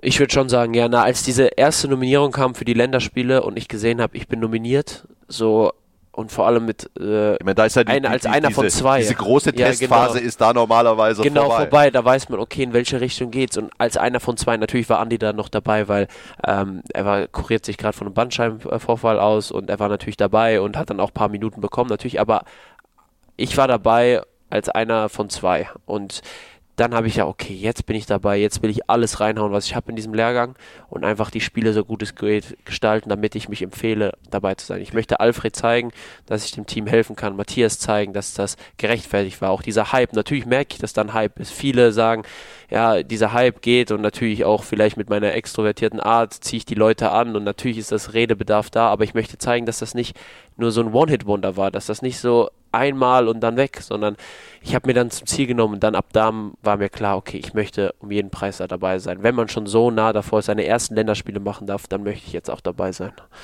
Und der Moment, als du das Final erfahren hast, du Ah. bist im finalen Kader für die Euro, das war ja dann äh, Ende Dezember. Ende also, Dezember, ja, äh, ich glaube zum- so, so zum Ende, 21. Dezember kurz, kurz 20, vor der, ja, kurz genau. vor der ähm, Ja, das Pause war, dann. dann, ich weiß noch, ich gehe aus der Wie Halle raus. Oder hat er dich angerufen, Ja, Alfred? genau, Ma- Matthias auch. Matthias. Also ich gehe aus der Halle raus, äh, wir hatten Training und dann gehe ich an mein Handy und sehe, verpasster Anruf Matthias Anders. Und ich so, okay, das wird wahrscheinlich der Anruf sein, entweder bist du dabei oder bist du nicht dabei. Und ich raus und äh, ich so, der Herz hat angefangen zu schlagen und man wusste gar nicht, okay. Also entweder kriegt man, entweder wird man jetzt vor Freude oder und deswegen bin ich dann einfach raus, habe gedacht, okay, jetzt bringe ich den, bin raus, bin aus der Kabine raus und nach draußen aus der Halle. Sofort zurückgerufen? direkt so vor, hab gesagt, hallo Matthias, äh, Entschuldigung, dass ich nicht drangegangen bin, äh, hat ein Training, also alles gut, Training entschuldigt, alles hat er gesagt, deswegen war ich erstmal so, Ja, alles andere hätte alle, mich immer alle noch so, ja, und nee, dann hat er gesagt, ja, ich glaube, du weißt, warum ich anrufe, ich so, ja, und er sagt, äh, ich freue mich, dass, äh, dass ich dir sagen kann, dass du bei der EM dabei bist. Und ich freue mich auf die nächsten Wochen. Und habe ich gesagt, habe ich natürlich mich bedankt, tausendmal, habe gesagt, äh, ich werde alles reinhauen und bin unfassbar dankbar, da dabei sein zu dürfen und ich freue mich auch auf die Woche und dann war das wie so, Tränchen verdrückt? ja, also man wusste gar nicht, wie man reagieren soll. Also es war so, also man, weil man war halt auch natürlich auch voll in diesem Spielmodus noch bei den Löwen und das lief da nicht und dann kriegt man so eine positive Nachricht und man weiß gar nicht, wie man alles verarbeiten soll und Mit wem teilst du so eine positive Nachricht als erstes? ja, ich glaube, als erstes äh, kamen die Nachrichten zu den Familiengruppen und dann bin ich aus der Halle raus und bin direkt rüber ins Büro zu Daniel gegangen. und natürlich da Also ihm Daniel dann auch, habe ich ihm auch gesagt. Natürlich dann auch äh, Juri und halt die Ängsten aus meiner Mannschaft, Juri, Philipp. Dann habe ich das natürlich mein, meiner Familie direkt geschrieben auf WhatsApp, weil ähm, äh, ich, dann habe ich denen persönlich dann abends erzählt, aber habe denen direkt dann vor Freude gesagt, dass ich dabei bin. Und dann, wie gesagt, auch Daniel, also allen halt, allen meinen engsten Personen habe ich direkt gesagt. Deine Freundin, wo kam die in der? Ah, natürlich, ja, die, Ah, ja, ja, die habe Ach, ich die dann. gibt's ja auch ja, noch. die gibt's ja auch natürlich, ja, jetzt, äh, nicht, dass, ja, aber Das gibt Ärger, das sage ich ich dir, sage ja, aber. Familie, Familie habe ich Ah, gesagt. Familie. Nee, aber sie war am Arbeiten, das weiß ich auch noch. Und ähm, genau, sie war, glaube ich, die Einzige, die ich auch sogar angerufen habe. Ähm, meine Familie habe ich das dann geschrieben, Jetzt meine hast du Mama. gerade noch die Kurve Gerade noch die Kurve bekommen. Nein, aber ich habe die Nachricht bekommen und ich wusste ja auch gar nicht, wem ich alles so. Ich war so klar. voller. Danach habe ich, glaube ich, die Reihenfolge war so: Ich habe meine Freundin angerufen, habe gesagt, ich bin dabei und sie war am Arbeiten. Dann habe ich das in die Familiengruppe geschrieben und bin dann rüber zu Daniel gelaufen, habe ihm das erzählt und dann war noch Ju auf dem Weg raus, habe ich Juri getroffen, Philipp, habe es denen dann noch gesagt und ja, das war so alles, alles auf einmal, ja.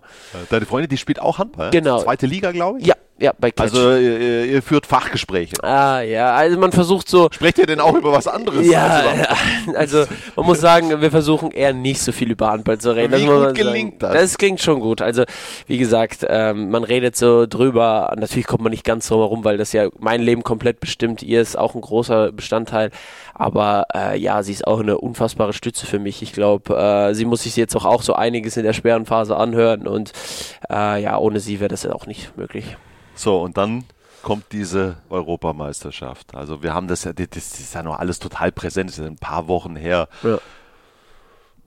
Fußballstadion-Erlebnis. 55 waren es, glaube Ja, ich, genau, äh, ja. in, in Düsseldorf. Ähm, Die, die Köln Arena, in Berlin natürlich auch. Diese unglaubliche Euphorie. Vorm ersten Spiel an. Acht Millionen Zuschauer an den Bildschirmen, was sich dann nochmal äh, gesteigert hat. Ja. Wie, wie nah ist dir das alles noch? Diese ganzen Erlebnisse? Das war Das schon. Halbfinale. Ja, ja, das ist eigentlich alles so viele krasse Momente und leider, man hat ja kaum Zeit gehabt, das wirklich zu verarbeiten. Das weil ist, das ist das Brutale im Handball. Du kommst zurück und bist sofort direkt wieder im wieder, Alltag. ja genau, und ich glaube sogar drei Tage später standen wir wieder in der Trainingshalle haben trainiert.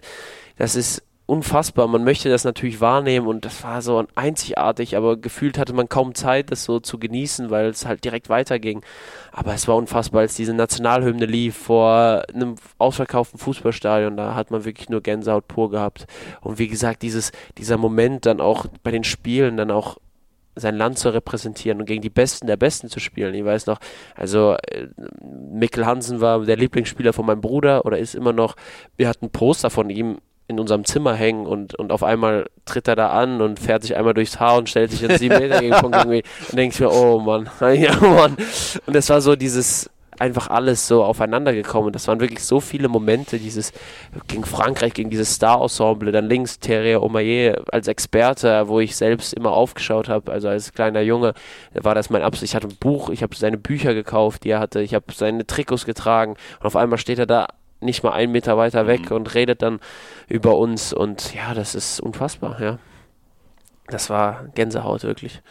Aber wie gesagt, kaum wirklich Zeit darüber nachzudenken oder sich das so, wenn man darüber nachdenkt, so Zeit darüber nachzudenken, denkt man, merkt man, wie krass das eigentlich Das ist. zu Aber- verarbeiten. Genau, quasi. aber man hat ja wie gesagt kaum Zeit, das zu verarbeiten. Jetzt bei deinem Ehrgeiz, den wir jetzt kennengelernt haben, äh, Andi Wolf war die klare Nummer eins. Mhm. Er hat den Großteil der Zeit gespielt. Wie zufrieden bist du ganz persönlich mit, mit deiner EM?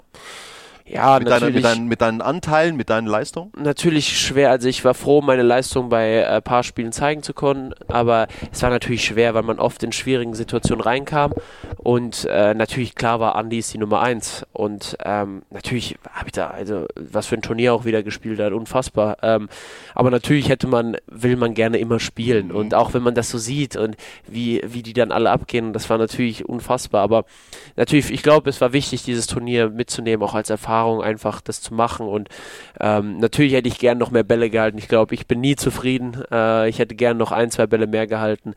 Aber im Großen und Ganzen bin ich froh, dieses Erlebnis mitgemacht zu haben und äh, hoffe einfach, äh, dass ich auch Andi so gut es geht unterstützen konnte und äh, hoffentlich bei den weiteren Turnieren, wenn ich, falls ich dabei bin, noch mehr und mehr Leistung bringen zu können. Aber ich- meine es rauszuhören. Ne?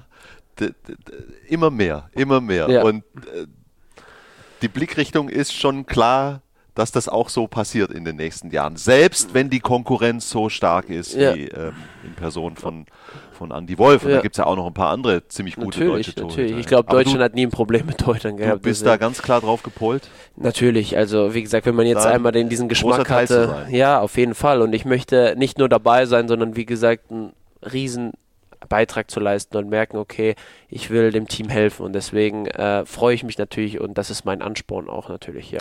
War Platz 4 das Maximum?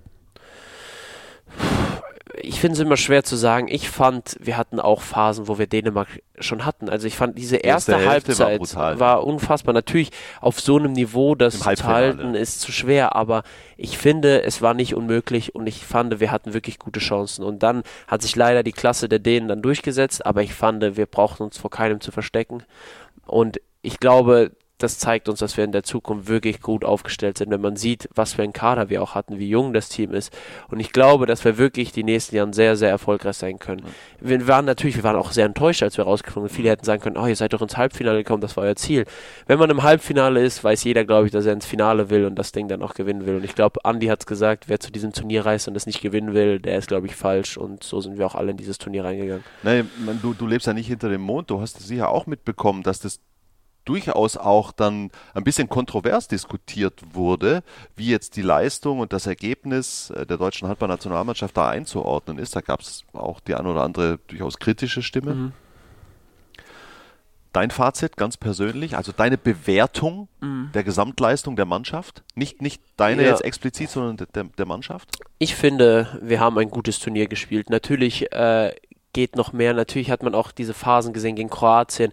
War auch schwierig, wenn man schon vorher wusste, dass man im Halbfinale steht. Äh, aber ich finde, wir haben Spiele abgeliefert gegen Ungarn, ähm, wo wir auch, wie gesagt, Dänemark lange, lange geärgert haben, dass wir wirklich eine gute Leistung gebracht haben. Aber natürlich merkt man auch, okay, vielleicht reicht es jetzt im Moment noch nicht. Aber ich finde, im Großen und Ganzen haben wir ein gutes Turnier gespielt und man darf auch die Leistung der Österreicher nicht schmälen. Also sie haben Spanien rausgeworfen, das darf man nicht vergessen. Und die haben unentschieden, ja genau. Und ich die finde, spielen unentschieden gegen äh, Spanien, die spielen unentschieden gegen Kroatien genau. und halt auch gegen uns. Genau, und ich finde, ich finde, das zeigt, dass wir uns nicht aufgegeben haben. Natürlich hätte man dieses Spiel abschenken können und verlieren können, aber wir haben bis zum Schluss gekämpft und hatten den Sieg noch auf der Hand. Und ich finde, solche Spiele bei so einem Turnier muss man auch erstmal gewinnen. Ich glaube, viele unterschätzen das. Wir haben neun Spiele in weniger als, glaube ich, zweieinhalb, drei Wochen. Und das ist eine unfassbare Belastung auch für den Kopf und ich, dass da nicht jedes Spiel laufen kann, als wäre es, äh, als, als, als das alles läuft, ist ja klar, aber wenn man sich anguckt, das erste Spiel gegen die Schweiz, super, danach Nordmazedonien, wir haben Frankreich lange gehabt, wir haben gegen Frankreich lange geführt, es war offen bis zum Schluss, ja. verlieren am Ende nur mit drei Toren. Und ähm, man muss sagen, ich fand im Großen und Ganzen haben wir ein gutes Turnier gespielt und ich finde, das geht alles in die richtige Richtung. Das heißt, also weißt du, ich, was soll ich dich jetzt fragen hier? Im Moment wird natürlich äh, drüber äh, verhandelt und debattiert und gesprochen, wie geht es weiter mit dem mhm. Bundestrainer. Alfred Gislason, Vertrag läuft nach den Olympischen Spielen aus. Die letzten Signale, äh, die ich wahrgenommen habe äh, und was ja auch so geäußert wurde, ist, Vertrag soll verlängert werden. Mhm. Was, was sollst du jetzt sagen, wenn ich das frage? Ja. Selbst wenn du der ja, Meinung äh, wärst, er ist nicht der Richtige, wäre es nicht so clever nee, von dir, nee. das hier zu sagen. Nein, aber, aber, aber vielleicht einfach nur, wie, wie du ihn erlebt hast, jetzt auch bei diesem Turnier ja, und bislang ich find, aus deiner Zeit. Alfred ist, glaube ich, mit in der Nationalmannschaft. so eine unfassbare Aura. Man weiß ja auch, was er geleistet hat und was für ein Trainer ist, wie viele Erfolge er schon gefeiert hat und wie akribisch er da arbeitet und äh, ja, was für eine Persönlichkeit da ist. Und ich, es war mir eine große Ehre, da dabei zu sein. Und ähm, wie gesagt, ich finde, er ist der richtige Mann und er macht Spürst das. Spürst du auch von ihm das Vertrauen, weil du jetzt immer wieder klar gemacht hast, wie wichtig das an den Schlüsselstellen bislang in deiner äh, Laufbahn war. Natürlich, also natürlich spüre ich das Vertrauen, sonst hätte er mich nicht eingewechselt. Ja. Aber natürlich ist das Vertrauen in einem Andy Wolf riesig und das kann ich auch vollkommen verstehen. Also was er wieder für ein Turnier abgeliefert hat, ist vollkommen okay. Und mein Ansporn ist es, dass Alfred irgendwann mal auch so ein Vertrauen in mich hat. So. Und das möchte ich schaffen und ich weiß, dass er auch offen dafür ist, weil sonst wird er nicht nominieren, wie er nominiert hat, wenn man sieht, wie viel Einsatzzeit auch ein Renas Uschins bekommen hat. Und ähm, deswegen ähm, freue ich mich hoffentlich auch noch auf viele Lehrgänge. So, Olympia-Quali ist sehr nahe. Ja, sehr ja. nahe. Und das wird nicht so einfach hier. Mhm. Kroatien, Österreich, Algerien, nur die ersten beiden. Wie groß ist der Traum bei dir persönlich auch? Ich meine, für viele ist ja Olympische Spiele das Allergrößte. Das, ja. das ist das Na. der Olymp. Ja, ja im wahrsten ja, Sinne des Wortes. Das stimmt. Ähm, für dich auch?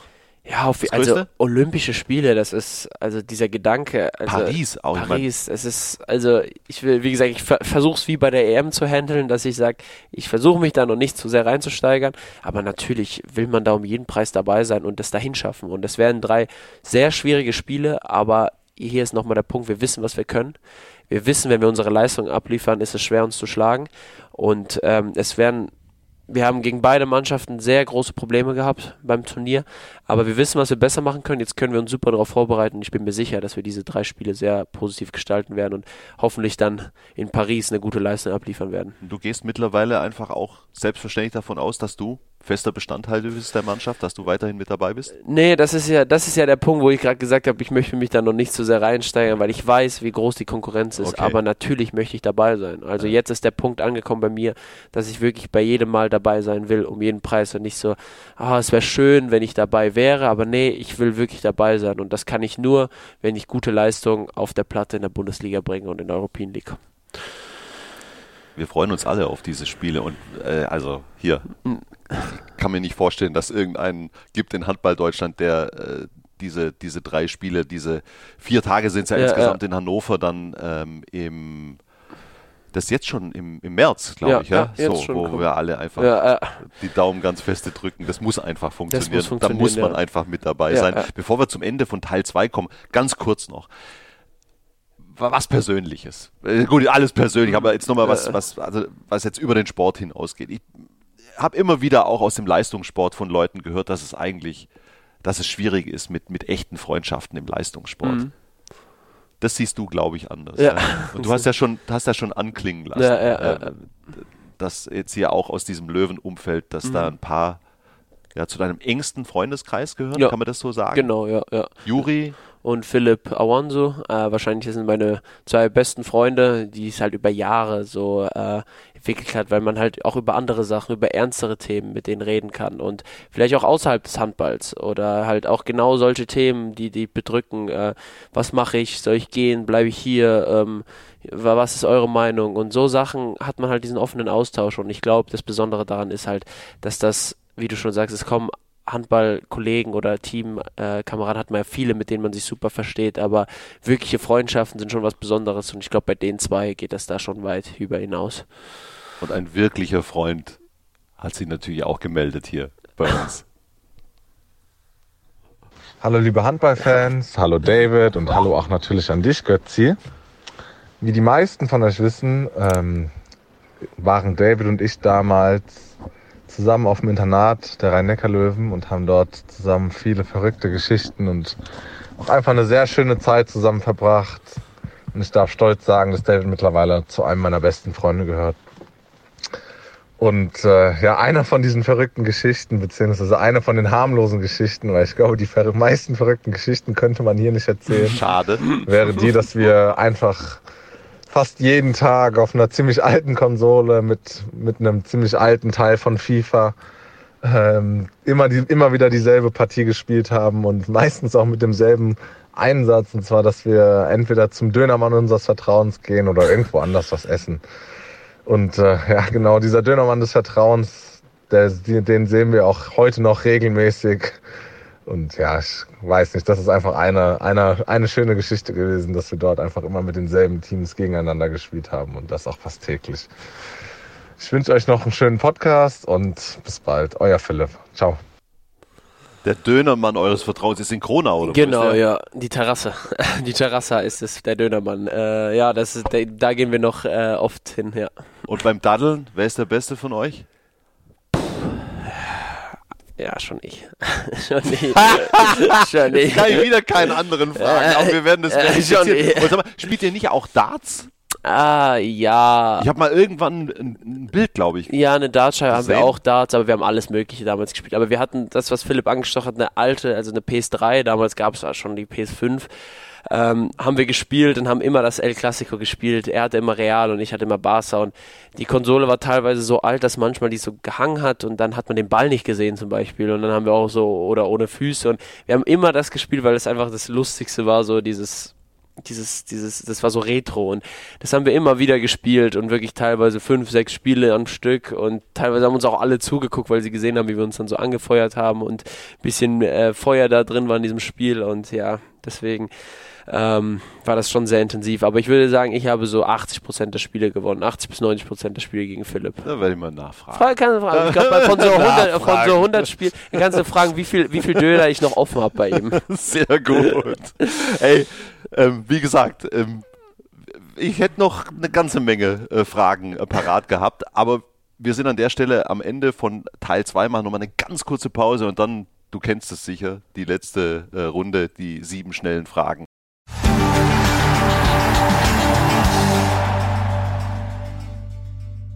So, letzte Runde mit David Späth. Die sieben schnellen Fragen. Ich glaube, ich muss nichts erklären. Es kann direkt losgehen. Was muss unbedingt drin sein in deiner Lieblingsbowl? Ja, man, ich habe mir sagen lassen, Ja, bei, bei euch in der Kantine, ja. du nimmst immer die gleiche. Stimmt das? Ja, das stimmt. Ich nehme immer dieselbe. Das ist äh, Mr. Krabs. Das ist mit Garnelen. Äh, klar, Reis ist drin, ähm, aber ich mag sehr Garnelen und das Lachs und ähm, deswegen darf bei mir keine Garnele oder Lachs fehlen. Guck mal, es war auch grammatikalisch. Warst du natürlich genau richtig mit dieselbe und nicht die gleiche, weil die gleiche wäre ja immer die. Ja. Das geht ja nicht, du hast ja schon gegessen. Sehr gut. Wer ist der bessere Dartspieler, Juri oder du? Ich. Das ist ja der Mann hat Selbstvertrauen. Ha- Habt ihr, hat einer von euch schon die 180 geschafft? Nee, aber sehr oft ganz knapp. Sehr oft wirklich dieses Triple 20, Triple 20 und dann in die 1 reingeflogen. Oder so in die Triple 1. Ja, da hatte ich schon ein paar Momente. Uff. Wer ist dein Torhütervorbild? Thierry Omaye.